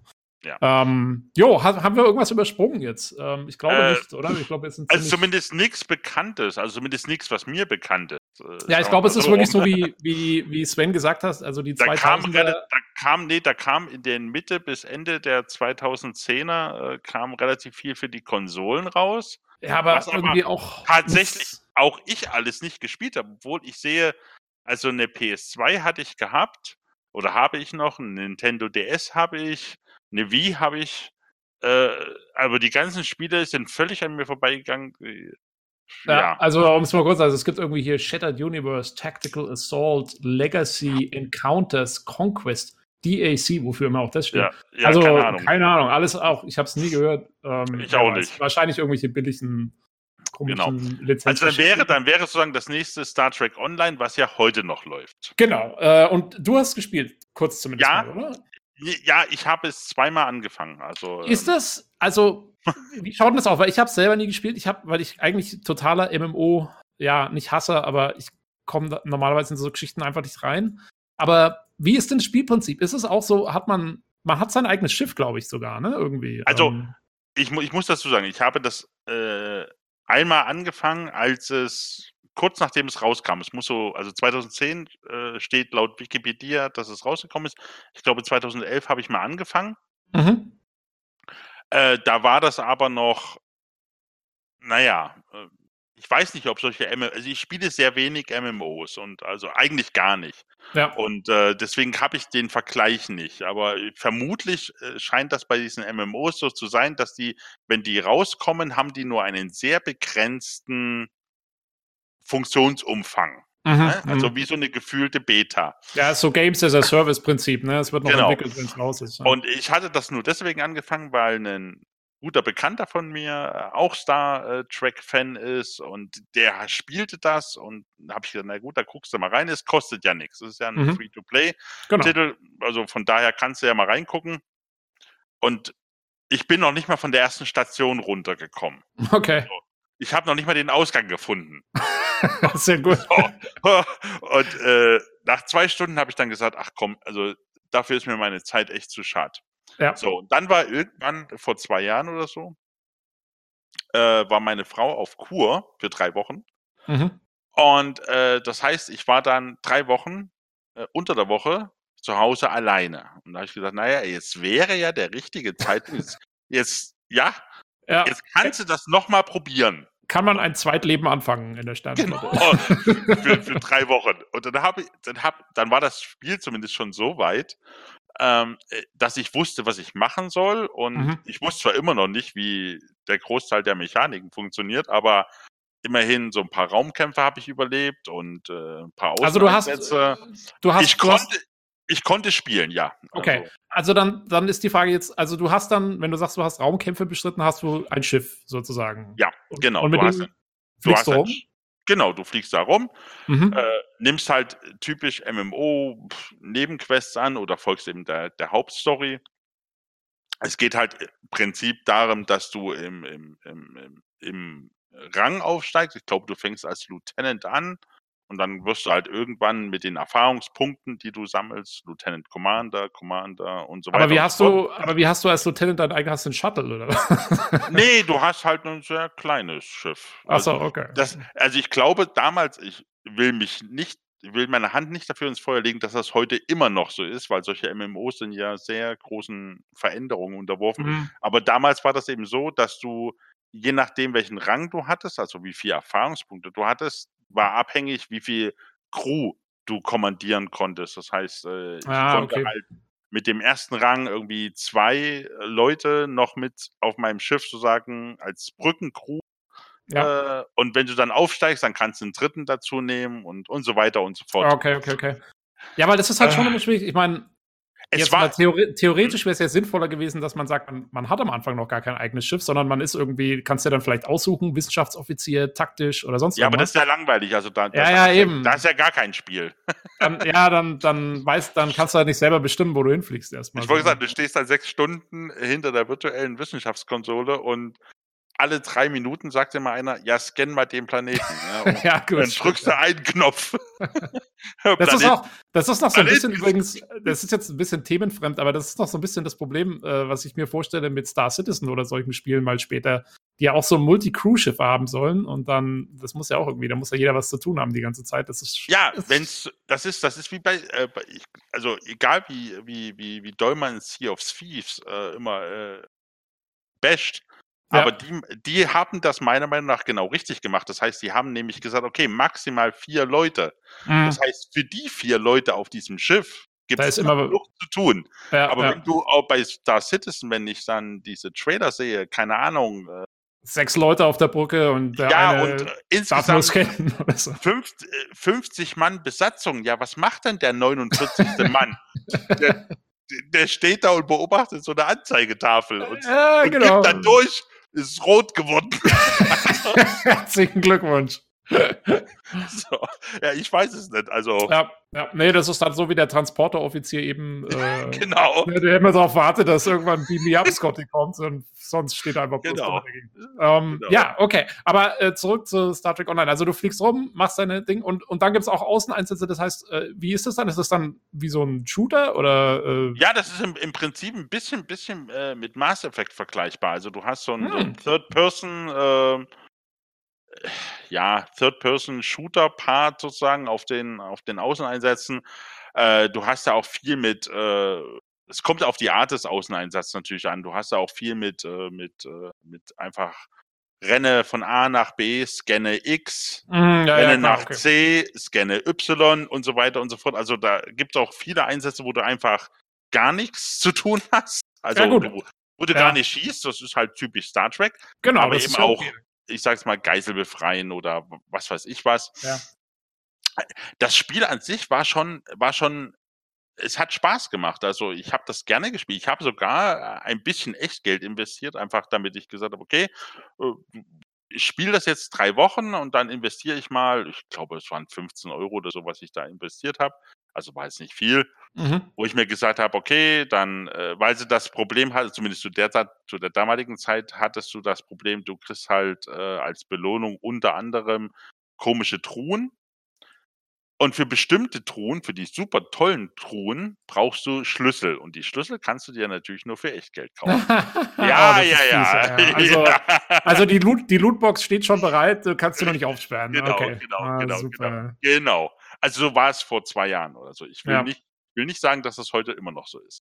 Okay. Äh, und da habe ich dann irgendwann gesagt, na gut, okay, jetzt hast du mal hier drei Wochen Zeit, dann gibst du 15 Euro aus. Tut einem ja nicht weh. Ja. Ähm, und für 15 Euro für drei Wochen Spielspaß ist ja auch völlig Ja. leg- legitim. Kann man machen. Ähm, und aber das ist halt, ich habe wieder gemerkt, das ist, also A, wenn du Familie hast, kannst du so ein MMO nicht spielen, wie andere Leute spielen. Das heißt, wenn ich von Arbeit komme, den kleinen Sohn ins Bett bringen, noch ein bisschen Zeit mit der Frau verbringen, die will ja auch noch irgendwas von einem haben und dann sagst du, okay, und jetzt habe ich eine Stunde Zeit, Mhm. bevor ich ins Bett gehen muss, weil ich morgen früh um sechs wieder aufstehen muss. Und da kommst du nicht weit. Und in dieser einen Stunde, ja, da ist ja auch keiner anderer online. Also keiner, den ich kenne. Oder dein Clan sagt ja um 18 Uhr oder. Ja. Ja, die Koordination So, ist halt schwierig. so. Ne? Und, Und da sage ich, nein, da kann ich nicht. Da habe ich andere Sachen zu tun. ja, ja. So. Ja, und mit, und Und- mit, einer, mit einer Stunde kommst du wahrscheinlich auch nicht weit, oder? Das Richtig, ist dann genau, auch nicht so, wenn genau. du äh, ja, in der Stunde warpst du halt mal von Alpha Ja, Centauri da, nach und dann Beta. hast, und dann hast du halt eben das Übliche, dass du eben diese, so, was solche Spiele üblicherweise immer haben, solche Daily Quests, äh, weil du bestimmte Ressourcen, die sehr wichtig im Spiel sind, äh, also die Lithium, ich war es damals, das konntest du auf irgendeiner Mine, ich hab, ich war zumindest so weit gespielt, dass ich äh, auf irgendeiner Mine konnte ich dann die Lithium abbauen. Mhm. Aber da hast du natürlich, konntest du pro Tag nur eine bestimmte Menge abbauen. Ne? Und äh, da das eine sehr wichtige Ressource war, die du sehr viel gebraucht hast, hieß es eigentlich, du müsstest dich jeden Tag einloggen und dorthin fliegen, deine Menge, die du maximal abbauen kannst, abbauen, damit du den Tag sozusagen äh, Genutzt ausgenutzt hast. hast. Genau, genutzt hast. So. Und das war mir dann irgendwann zu blöd. Also, Ja, eine, eine, eine, eine Frage, Daniel. Äh, Ja. Wieso hast du dir nicht einfach ein äh, atomgetriebenes Kriegsschiff besorgt und hast die alten Kristalle rekristallisiert? Ja, das gab's nicht. Aber ich, ich habe auch Check-off-Loch gesucht. Also, Äh, okay. Aber äh, nur kurz, weil du gerade sagst, check- also zeitlich spielt es ja, glaube ich, irgendwie nach Next Generation, ne? Irgendwie 2390 oder so, ist das nicht? ja, irgendwie? also, ja, ja, irgendwie äh, nach, nach Ende äh, von Generation. Also, wo ich gespielt habe, gab es den Delta-Quadranten schon. Also, Mhm. du konntest auch. Ähm, und das war, also das Spiel an sich ist cool. Also für einen Star Trek-Fan ist es absolut cool. Du kannst dort, äh, also wenn man jetzt, wenn man jetzt einfach nur mal gucken will, Ja, es, ich würde es jedem empfehlen, einfach anmelden. Es kostet ja nichts. Also eben ist free to play. Ne? es ist free to play. Einfach anmelden, du kriegst ein Schiff, du kriegst eine Crew es, du musst ja nichts machen, aber du kannst einfach jeden Planeten anfliegen, du kannst durch diese, durch den Alpha-Quadranten, Beta-Quadranten, Gamma-Quadranten, Delta-Quadranten einfach rumfliegen. Mhm. Äh, äh, du kannst ja sozusagen deine Star Trek-Welt äh, angucken. Ähm, die Raumschlachten waren ziemlich cool gemacht. Also das muss man wirklich, das war ähnlich wie bei Starfleet Command. Also du musstest Mhm. wirklich gucken, äh, Energieverteilung äh, auf Antrieb, Waffen, Schilde. Also ähnlich wie bei, bei, bei X-Wing äh, Ja. früher. Man musste die, die Energieverteilung machen, äh, dann konnte man auch sagen, vordere Schilde verstärken, dafür hintere Schilde ausfallen lassen zum Beispiel. Äh, je nachdem, was man für ein Schiff hatte, äh, hattest du unterschiedliche Waffen oder konntest du unterschiedliche Waffen montieren. Also so ein ganz kleines Schiff hat natürlich keine Photontorpedos, die haben bloß Phaser. Ähm, das macht schon sehr viel Spaß. Mhm. Aber Ja. wie bei einem MMO üblich, ja, es braucht, es kostet Zeit. Also Mhm. wer die Meinst Zeit du, hat, würdest du sagen, man kann es auch alleine ganz ordentlich spielen oder braucht man wirklich Leute dazu? Also ich habe es nur alleine gespielt und ich Okay. muss sagen, also äh, ich hatte jetzt nie den Anreiz gehabt zu sagen, nee, ich brauche hier unbedingt mehr Leute. Es gibt bestimmt irgendwelche Raid-Missionen oder sowas, die du alleine gar nicht schaffen kannst. Ja, ja, ja. Aber die muss man halt dann wahrscheinlich auch nicht machen. Also Ja. die Sto um die Story zu erleben, ähnlich wie bei Knights of the Old Republic, ich glaube, das kannst du ganz gut auch alleine spielen. Okay, mal vielleicht schaue ich es mir tatsächlich mal an, also weil das klingt eigentlich alles ganz cool, so auch die Mass Effect-artigen Bodenmissionen und so, das ist eigentlich für mich erstmal Ja, gar und nicht so ungeeignet. Wie gesagt, und in den letzten zwei Jahren haben die garantiert auch noch äh, gut verbessert. Ja, Gehe ich, ja, geh ich mal davon aus. Ja, ich glaube, also ich glaube, das läuft ja noch ganz ordentlich so. Mhm. Ähm, hat halt wahrscheinlich seine Community und die bleibt auch so dabei Ja. erstmal. Ja. Ich, ich wollte gerade sagen, also ich meine, den, äh, die, die brauchen ja hier nicht, nicht wie bei World of Warcraft oder so ihre 5, 6 Millionen. Bei denen reichen wahrscheinlich wirklich 500, 600.000 dauerhafte Spieler aus, um Genau. das Spiel am Laufen zu halten. Und dann ist das für die auch ein guter Schnitt, für die Entwickler. Genau.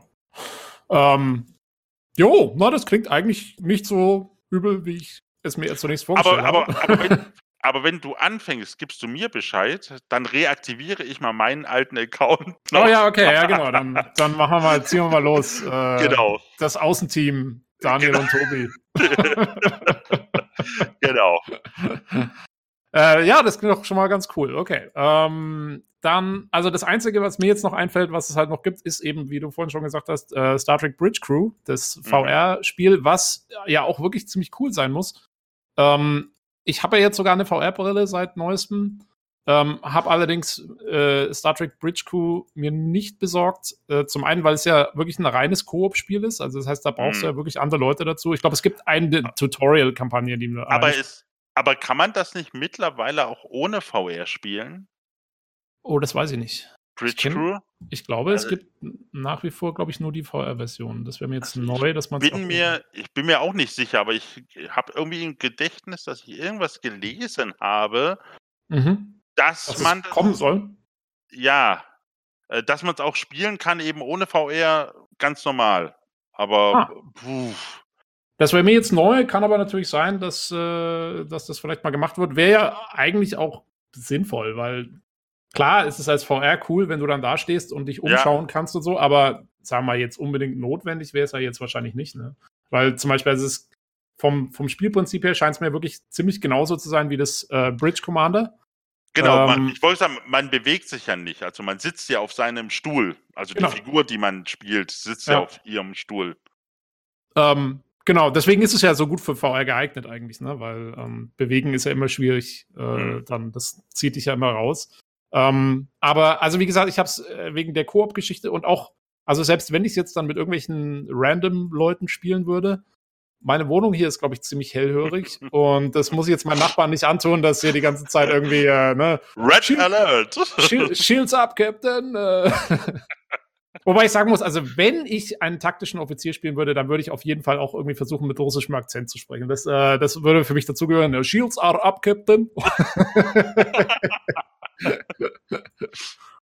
Faces are out of power. äh, das müsste, das müsste dann, das müsste dann, also so viel Rollenspiel muss dann mit dabei Ja, sein. Das stimmt, Ähm, das stimmt. nee, aber also da, ja, da habe ich bis jetzt noch, äh, äh, habe ich mich noch von ferngehalten. Aber ja, müsste man wirklich mal gucken, äh, ob es ohne VR geht. Ich habe es gerade mal im Steam nachgeschaut, da habe ich jetzt noch nichts gesehen von einer Nicht-VR-Version.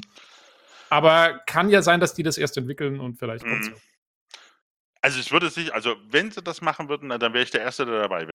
Ja, das Spielprinzip klingt ja ganz nett und die Ja. scheinen es ja irgendwie geschafft zu haben, dass wirklich auch, dass jeder immer genug zu tun hat, ne? Weil, also, das habe ich jetzt ähm, allein von dem, was ich von dem Spiel gehört habe, äh, scheint es ja doch so zu sein, dass da alle sehr gut zusammenarbeiten müssen, damit es funktioniert. Richtig, Und ähm, ja, da, da geht's ja auch. Also eigentlich nicht schlecht. Äh, genau. So ein kurzer Einwurf im Nachhinein von mir. Das mache ich normalerweise ja nicht, aber in dem Fall muss ich mich echt selber berichtigen, weil äh, der Daniel hatte natürlich recht. Ich habe das im Eifer des Gefechts in Steam auch nicht richtig gesehen.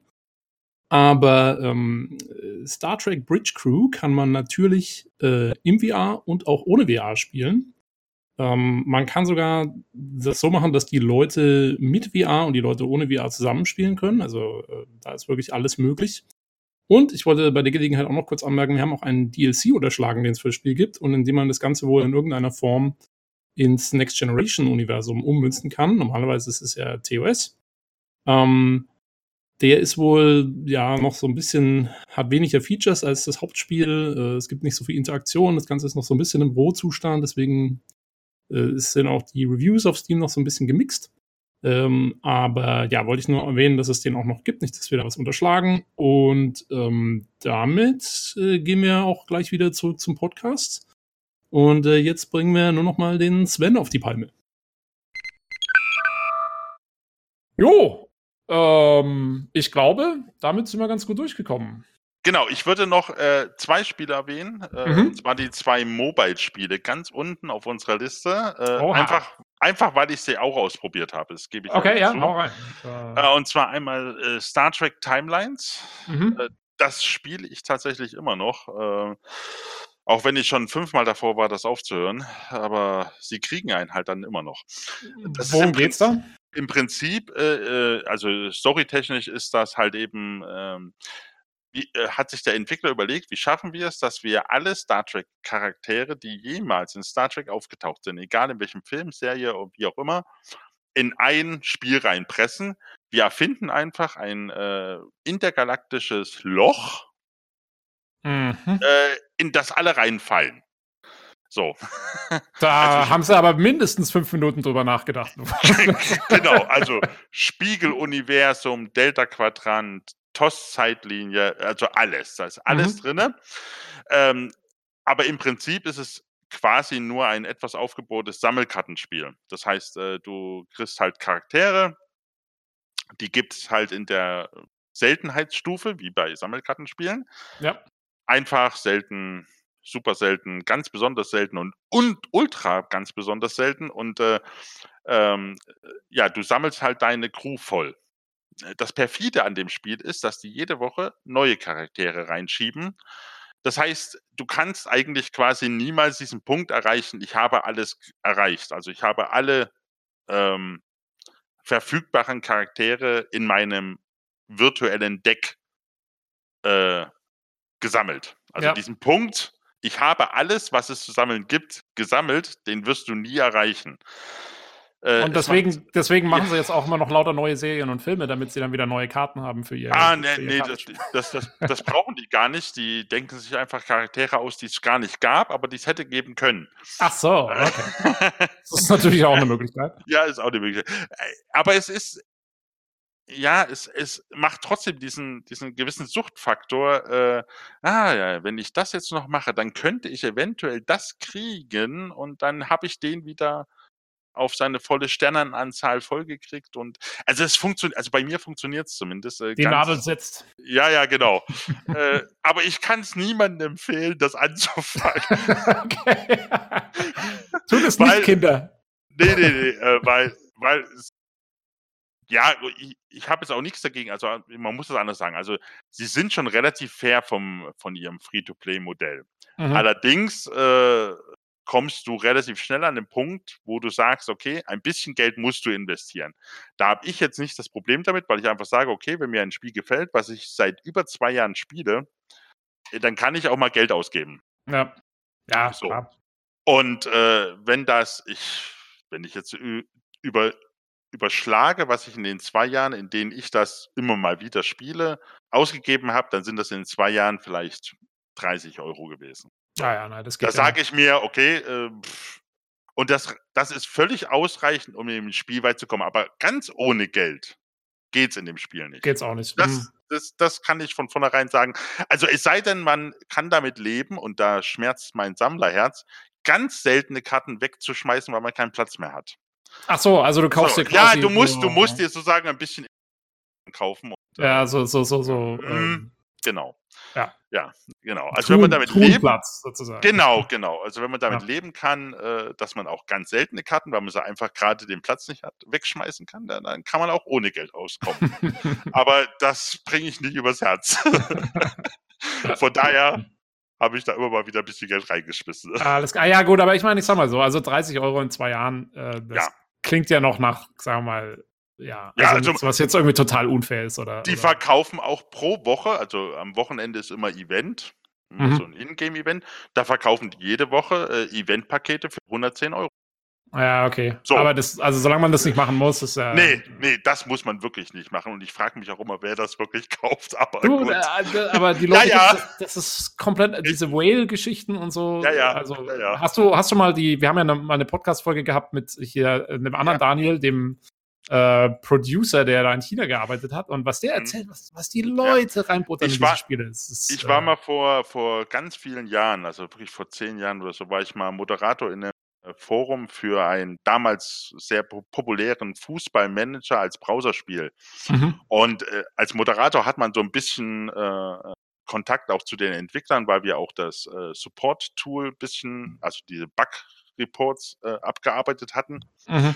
Und da hat man so ein bisschen Einblick gekriegt, weil ich auch gesagt habe, äh, wer bezahlt denn so viel Geld für, also wirklich kosmetische Sachen? Das waren ja noch nicht mal irgendwelche spielrelevanten Sachen. Und da hat mir der eine mal drauf geantwortet, äh, die haben hier mindestens 1000 Leute, die über, äh, also die im fünfstelligen Bereich pro Monat ausgeben. ja.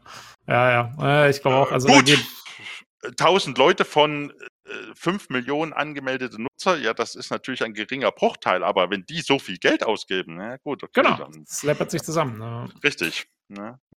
Na gut, Aber okay. gut, Ähm, So ist es.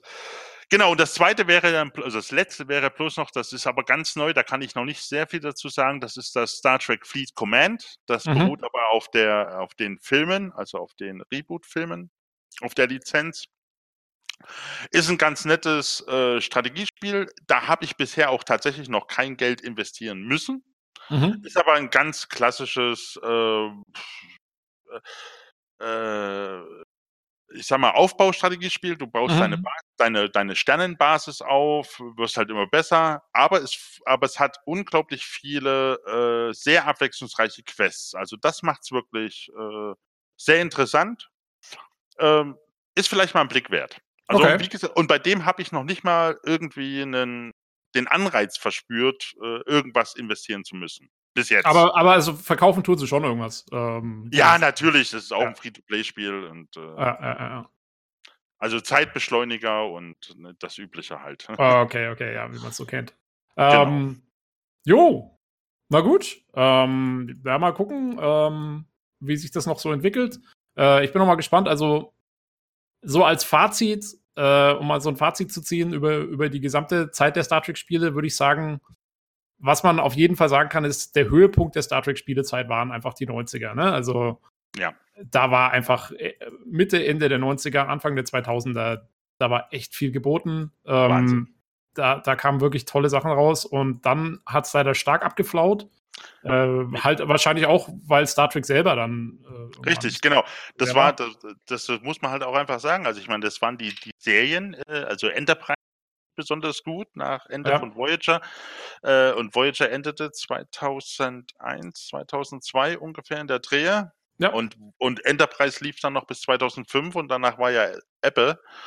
Ähm, ja, dann äh, zieht natürlich eine Lizenz äh, wie Star Trek ohne aktuelle Serien oder ohne aktuelle Vertretung irgendwo im Kino oder im Fernsehen, zieht dann einfach nicht mehr. Wohingegen du natürlich bei Star Wars, ja, die können ja 20 Jahre keine Filme rausbringen und Star Wars zieht trotzdem noch. Also, genau, ja, äh, genau so ist es. ähm, ja, aber äh, also wozu mich das bringt, ist eigentlich zu sagen, ne, jetzt, äh, gut, wir haben jetzt Discovery im Moment am Start. Äh, wir haben dann hoffentlich mit der neuen PK-Serie äh, Ende nächsten Jahres äh, wieder, oder Ende diesen Jahres ja schon, mhm. ähm, wieder was Neues. Ähm, und äh, es steht ja eventuell noch vielleicht mal irgendwann wieder ein Film an und so. Und ich frage mich halt, ob das mal sich dann irgendwann auch wieder auf die Spiele niederschlägt, dass es da auch wieder quasi dann ja, das, Nachfolger und, das, was Neues gibt. Und das tut es, und da kriege ich jetzt gerade meine schöne Überleitung, weil äh, ich hatte ja gesagt, dass äh, Star Trek, The Next Generation, Birth of the Federation, mein eigentlich mein absolutes Lieblingsspiel im Star Trek-Universum war. Mhm. Und ähm, vor ein paar Jahren, drei, vier Jahren, kam ja Stellaris raus. Äh, so ein 4X Strategiespiel von Paradox. Unglaublich ja. gutes Spiel. Kauft es, kauft es. Es ist ganz toll. Und vor allem alle, die von Paradox spielen, immer abgeschreckt sind, wie ich auch, also ein Hearts of Iron oder ein äh, Europa Universalis oder sowas, das kann ich auch nicht spielen. Also das. Ich spiele gerne Strategiespiele, aber das ist mir echt. Das ist zu hart. Das ist zu hart. Aber äh, Stellaris schafft genau den richtigen Spagat zwischen Komplexität und Einsteigerfreundlichkeit mhm. und vor allem auch äh, user-friendly. Also äh, das, das Interface ist extrem gut. Also man sieht sofort, wo muss ich was machen, äh, wo passiert was, ähm, äh, wo muss ich eingreifen, wo kann ich was laufen lassen. Äh, und die Mechaniken an selber sind extrem komplex, werden es aber erst im Laufe des Spiels. Also ganz am Anfang wirst du überhaupt nicht überfordert. Und, okay, äh, also man. Und, ja. Aber es ist natürlich trotzdem ein typisches Paradox-Spiel. Das heißt, die ersten drei, vier Partien wirst du alle verlieren, weil du irgendwo einen Fehler machst, auf irgendein Subsystem nicht achtest äh, oder das nicht richtig deutest und du wirst deswegen verlieren. Das ist einfach so, äh, damit muss man leben. Ja. Äh, aber dann weiß man das und wenn man das einmal gesehen hat und dann macht man es beim nächsten Mal richtig. Äh, aber für dieses, für Stellaris gibt es eine Mod, New Horizon und die bettet dieses komplette 4X Weltraumstrategiespiel ins Star Trek Universum ein. Das mhm. heißt, man kann, man hat dann nicht mehr diese erfundenen Rassen, sondern man hat die erfundenen Star Trek Rassen. ich wollte gerade sagen, man hat die echten Star Trek Rassen. Genau. Und äh, wenn man dann zum Beispiel, und äh, was sie vor allem richtig, also was sie richtig gut gemacht haben, ist in dieser Mod, ähm, ähm, sie haben du hast ja in, im Originalspiel, ich sag's mal, so eine Art Kampagnenverlauf. Das heißt, ähm, du triffst, gew also gewisse Spielmechaniken werden zu gewissen Punkten in, der, in deiner Entwicklung deines Reiches eingeführt. Mhm. Und das wird umgemünzt auf das Star Trek-Universum. Das heißt zum Beispiel, äh, wenn du auf der Erde startest, ich sage jetzt mal, du startest eben als, äh, als Erde, mhm. dann ist eine der allerersten Rassen, die du treffen wirst, immer die Vulkanier. Ja, okay. Und die Vulkanier sind dir technologisch überlegen, wie das in Star Trek halt so ist. Ja. Und die werden dir anbieten, äh, dass sie dir bei der Technologie helfen, wenn du mit ihnen den eben diese Föderation der Vereinigten Planeten gründen wirst. Das heißt, das ist deine erste Allianz. Also in Stellaris ist das halt eine Allianz. Ja. Und dann triffst du, wenn du andere Völker triffst, die im Star Trek-Kosmos äh, zu den Gründungsmitgliedern der Föderation gehören, wie die Andorianer zum Beispiel, dann werden die automatisch sofort fried, also dir friedfertig gegenüberstehen. Sie werden automatisch sehr bereit sein, dir beizutreten, deiner Allianz wohingegen, wenn du dann äh, irgendwann, je weiter du dich ausbreitest, dann auf die Romulaner, auf die Klingonen treffen wirst oder auf die Telleriten oder die Energiewesen oder auf wen auch immer. Moment, die Telleriten waren auch Gründungsmitglieder. Waren die Telleriten auch? Okay. Also die sind zwar extrem streitlustig. Die mit den Schweinenasen, gell? Genau, das sind diese streitlustigen, okay. aber die waren auch Gründungsmitglieder der Föderation. Ähm, okay. Also der, die Mod hält sich auf alle Fälle extrem stark an die, an die, an die tatsächliche Timeline von Star Trek. Und auch ja. gewisse, auch gewisse Ereignisse werden so eintreten, äh, also die Schlacht bei Wolf 385. 359, ja. Die, Also die, die Schlacht Borg- gegen die Borg, genau. Die, Die Borg werden irgendwann im Laufe des Spieles einfach in dein Territorium einfallen, weil es so eine ähnliche Mechanik auch im Originalspiel gibt. Da Okay. heißen die nicht Borg, da heißen die anders, aber es gibt halt eine übermächtige Rasse, äh, die aus einer anderen Dimension kommt und in dem Mod haben die das einfach umgewandelt und haben gesagt, okay, das sind halt die Borg. Und zu einem bestimmten Zeitpunkt, wenn du stark genug bist oder das Spiel der Meinung ist, du bist stark genug, dann ist das die nächste Herausforderung, die für dich kommt. Dann fallen eben die Borg äh, in dein in dein Territorium ein. ja, cool. Also es ist unglaublich cool gemacht, aber ich würde, ich habe den Fehler gemacht, ich habe mir äh, Stellaris gekauft, habe sofort die Mod installiert. Ich habe keine zwei Stunden überlebt, weil ich von den Spiel äh, von den Spielmechaniken noch keine Ahnung hatte.